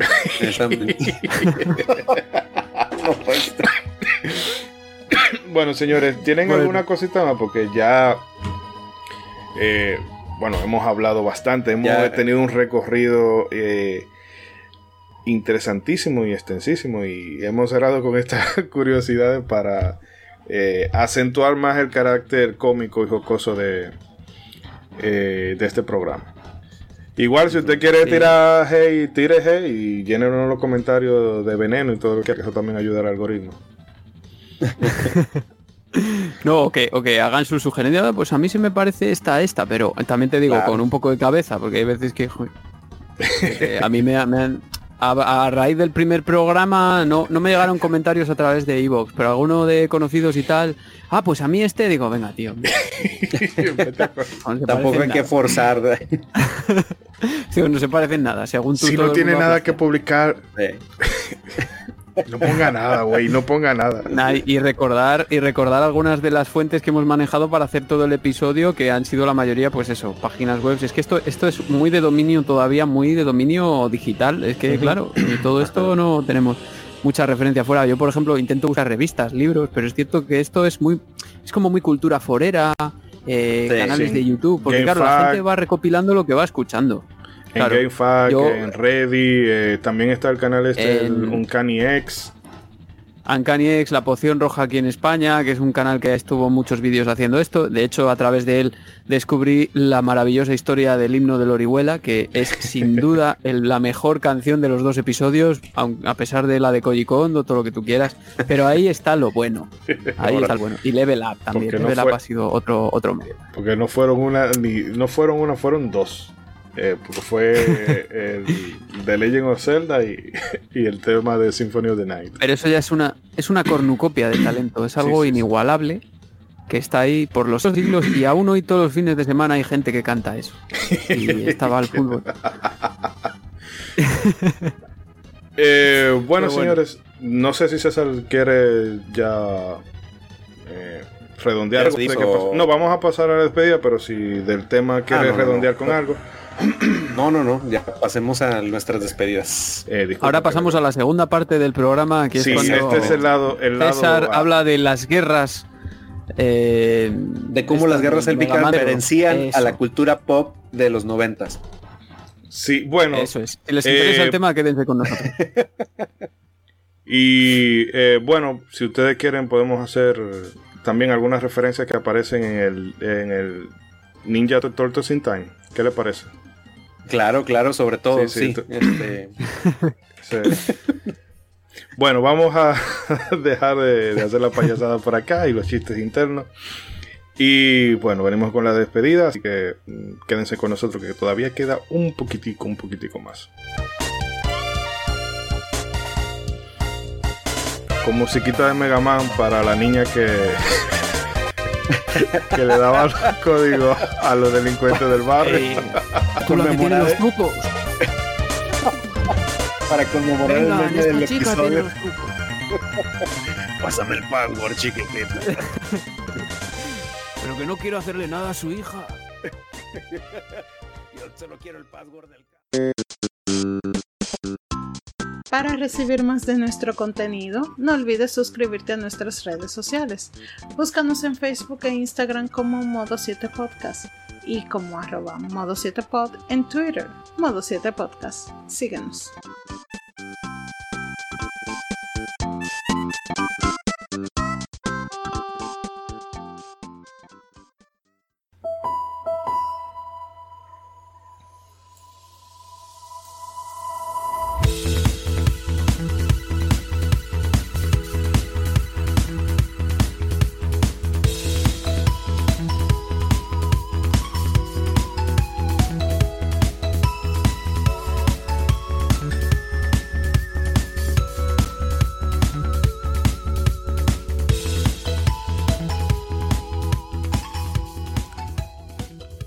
Bien, amigas y amigos, y si nos está escuchando, saludo para Hirokazu Tanaka. Eso es todo por este programa, este episodio. ahora. Perdonen, dejen que me recomponga. Eh, bueno, ustedes se van a disfrutar del programa, pero no se lo van a disfrutar ni de cerca como lo estábamos disfrutando nosotros entre cortes. Caso es que, bueno, hemos tenido un programa donde hemos repasado todos esos plagios, influencias y eh, honores e inspiraciones que hemos visto a lo largo de la industria, de la historia de, de la música de los videojuegos y casos donde la música popular se inspira en los videojuegos a su vez. Como decíamos, todo es un círculo. Así que bueno, chicos, paso a hacer las despedidas, empezando por nuestro invitado, Iván. Eh, ya tú sabes, despides, bueno, reiteras tu- tus redes y demás. Yo creo que, que- que hacía. Yo es que eh, para el que me conoce particularmente, pues sabrá que yo soy un seto, que me río poco y tal. Y ahora mismo es que estaba llorando de la risa. O sea, es que esto. lo que ha pasado aquí entre. Además, estábamos diciendo cosas que tenían sentido. Sí, Y- para acabarla. Y, y bueno, eh, he perdido el hilo hasta de lo que estaba diciendo de todo. Ya. En fin, a que ha sido, ha sido toda una experiencia. Yo sabía que no iba a venir aquí y eso que hoy hemos estado tres solos, si llega a estar uno más, pues ya esto hubiese sido eh, la bomba, ¿no? Ya sí que hubiese sido impresionante. Eh, en fin, hemos tratado de recopilar algunas, algunas de las que hemos encontrado. Hay muchas más en dos tomos. Fácil, barato, todo lo barato que puedan encontrarlo, incluso menos todavía si deciden no colaborar con Modo 7, que, os recuerdo que tienen abierto Coffee por si queréis invitarles a un café. Y, también sabéis que podéis disfrutar del episodio, del primer episodio en Pixel Sonoro, que ambos se, complementan. Y claro, vuelvo a decir las redes, eh, ya los dije al principio, eh, Twitter y Facebook arroba Pixel Sonoro y podéis encontrar el podcast prácticamente en las principales plataformas, seguro, Evox, eh, Spotify, Apple Podcast, Good Pods, PodNation, en Amazon, en Amazon también está, pero da un poco de asco, yo no lo escucharía por ahí. Y yo creo la calidad de audio y, eso es todo. Muchísimas gracias por invitarme, chicos, que me lo he pasado fantástico. Espero que le haya gustado a la audiencia y que se haya llevado pues también eh, un pedazo de, de cosas nuevas que haya aprendido y que le hayan resultado curiosas. Sí, bueno, que realmente te agradezco mucho porque es muy raro que la gente venga a escuchar esto para aprender, pero hoy hemos aprendido mucho. O sea, lo digo en joda porque igual aquí repasamos. Ah, pues la- yo aprendo mucho escuchando modo 7, siempre. Desde el primero que escuché, yo digo, "Ojo, la de detalles que dan aquí. Digo, es increíble. Que además, bueno, ya os lo he dicho, es que claro, yo tampoco quería venir aquí y que nos empezásemos todos a chupar las. Bueno, ya sabéis. Pero. pero. Pero eh, es, cierto que en modo 7 es un programa con el que he convivido desde que empecé en el podcasting, prácticamente desde el primer día, y siempre os agradeceré las oportunidades y también el haber escuchado un podcast que era tan poco atractivo como el mío, al menos visualmente, porque ahora he hecho la vista atrás y digo, con ese logo que tenía, hecho con el Paint, hecho con el Paint, literalmente, al que plasmé un logo que seguramente tenía derechos de autor, el pixel sonoro. Y sin embargo hubo gente que le dio al play, ¿no? Y dijo, voy a escuchar esto. Yo creo que el logo era, era birria, pero no me hacía justicia a la calidad sonora del programa, por lo menos luego el contenido ya no lo sé, pero la calidad sonora no lo hacía. Y yo, vamos, estaré a, vosotros eternamente agradecido y a, más gente, pero a vosotros casi de, de los primeros. Y ahí he estado siempre que me he escuchado desde entonces y algunos de atrás, todos los programas que han salido de modo 7, todos. No, tú Y es sabes que que... pa- a- a- aquí pasa un poco lo que decías, nos la pasamos risa y risa, pero sí decimos cosas con sentido. o sea, A veces, pasa. no muy a menudo, pero pasa. eh, Mr. Trumpetman, ya que te tengo por ahí. Señor, no, pues, ¿qué te digo? Muy agradecido de, primeramente, de poder hacer un programa más, de estrenar este, bueno, ya habíamos estrenado este año, pero de ya seguir en este recorrido eh, para el 2022. Y obviamente estoy súper agradecido y bien honrado por el privilegio que tengo de compartir sala con mi estimado Iván, que este, antes de, del, del buen rollo y de la buena amistad que tenemos, para mí es una persona que yo admiro mucho, admiro su trabajo, admiro su proyecto de, de Pixel Sonoro, este, como él no tiene idea, y para mí es un gran, gran honor el poder compartir sala con él. Para mí ya doy check a uno más de mis este, anhelos de, de compañeros con los que tengo muchas ganas de, de colaborar. Eh, y pues obviamente, este, también muy gustoso Pero- de... Pero que ¿Qué hemos dicho de lo de chuparnos las pijas? A ver, este César, de verdad. No, yo te lo agradezco, es porque usted dices... déjeme, lo- déjeme, tú porque- déjame, tú déjame, ahorita te pido los passwords de Mega Man X, no te preocupes. Ustedes de querer. Usted déjese Lo dices porque me- no me conoces. Si me conocierais en persona y convivierais conmigo, tendríais otra opinión muy diferente. De verdad No, os lo digo. No, hombre, qué va, qué va. No, digo, este, la verdad muy, muy gustoso que estés acá con nosotros. Ojalá que no sea la última vez. este, Bueno, bueno, yo creo que sí, este, para-. Sí, no, no, tienes, tienes que venir más, más seguido para acá. Y eh, pues también digo, muy gustoso de hablar de un tema que obviamente a mí me apasiona muchísimo, que es la música en los videojuegos, de hablar de todas estas referencias que como les digo, este, pues, es un pensamiento muy maduro el, el- saber de dónde vienen este, las referencias de nuestros compositores favoritos, que es como le decía Ishidori, es como pues de humanizarlos más y, ver cómo ellos también se tuvieron que inspirar en algo para componer las grandes piezas que hoy son súper representativas para nosotros. Y este, pues, este, aquí estén muy al pendiente también de las redes de modo 7. Ahí vamos a estar este, en contacto con ustedes. Este, y pues también muy al pendiente de las formas de podcast. Igual como decía Ishido al principio, muchísimas gracias por darle link, darle clic, perdón, a ese link que usted vio en alguna red social o en su plataforma de podcast favorita. De verdad, muchas gracias por escucharnos, por llegar hasta acá y pasársela muy bien como nos la pasamos nosotros. Y pues este, hasta la próxima. Ahí nos estaremos escuchando. Y bueno, para todas aquellas personas que llegaron hasta lo último, eh, los que no se pierden la escena post crédito, Yuna, nosotros queremos que tú nos expliques cuál era tu relación Oh. con Lon.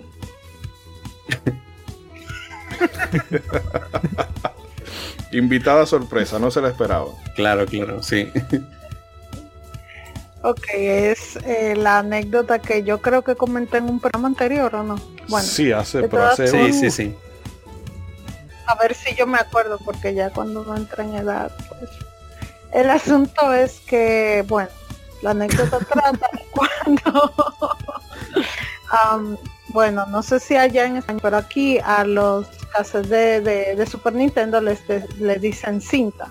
Entonces, eh, en una ocasión dada, yo tenía un vecino que consiguió Mega Man X, lo cual era una cinta de calle.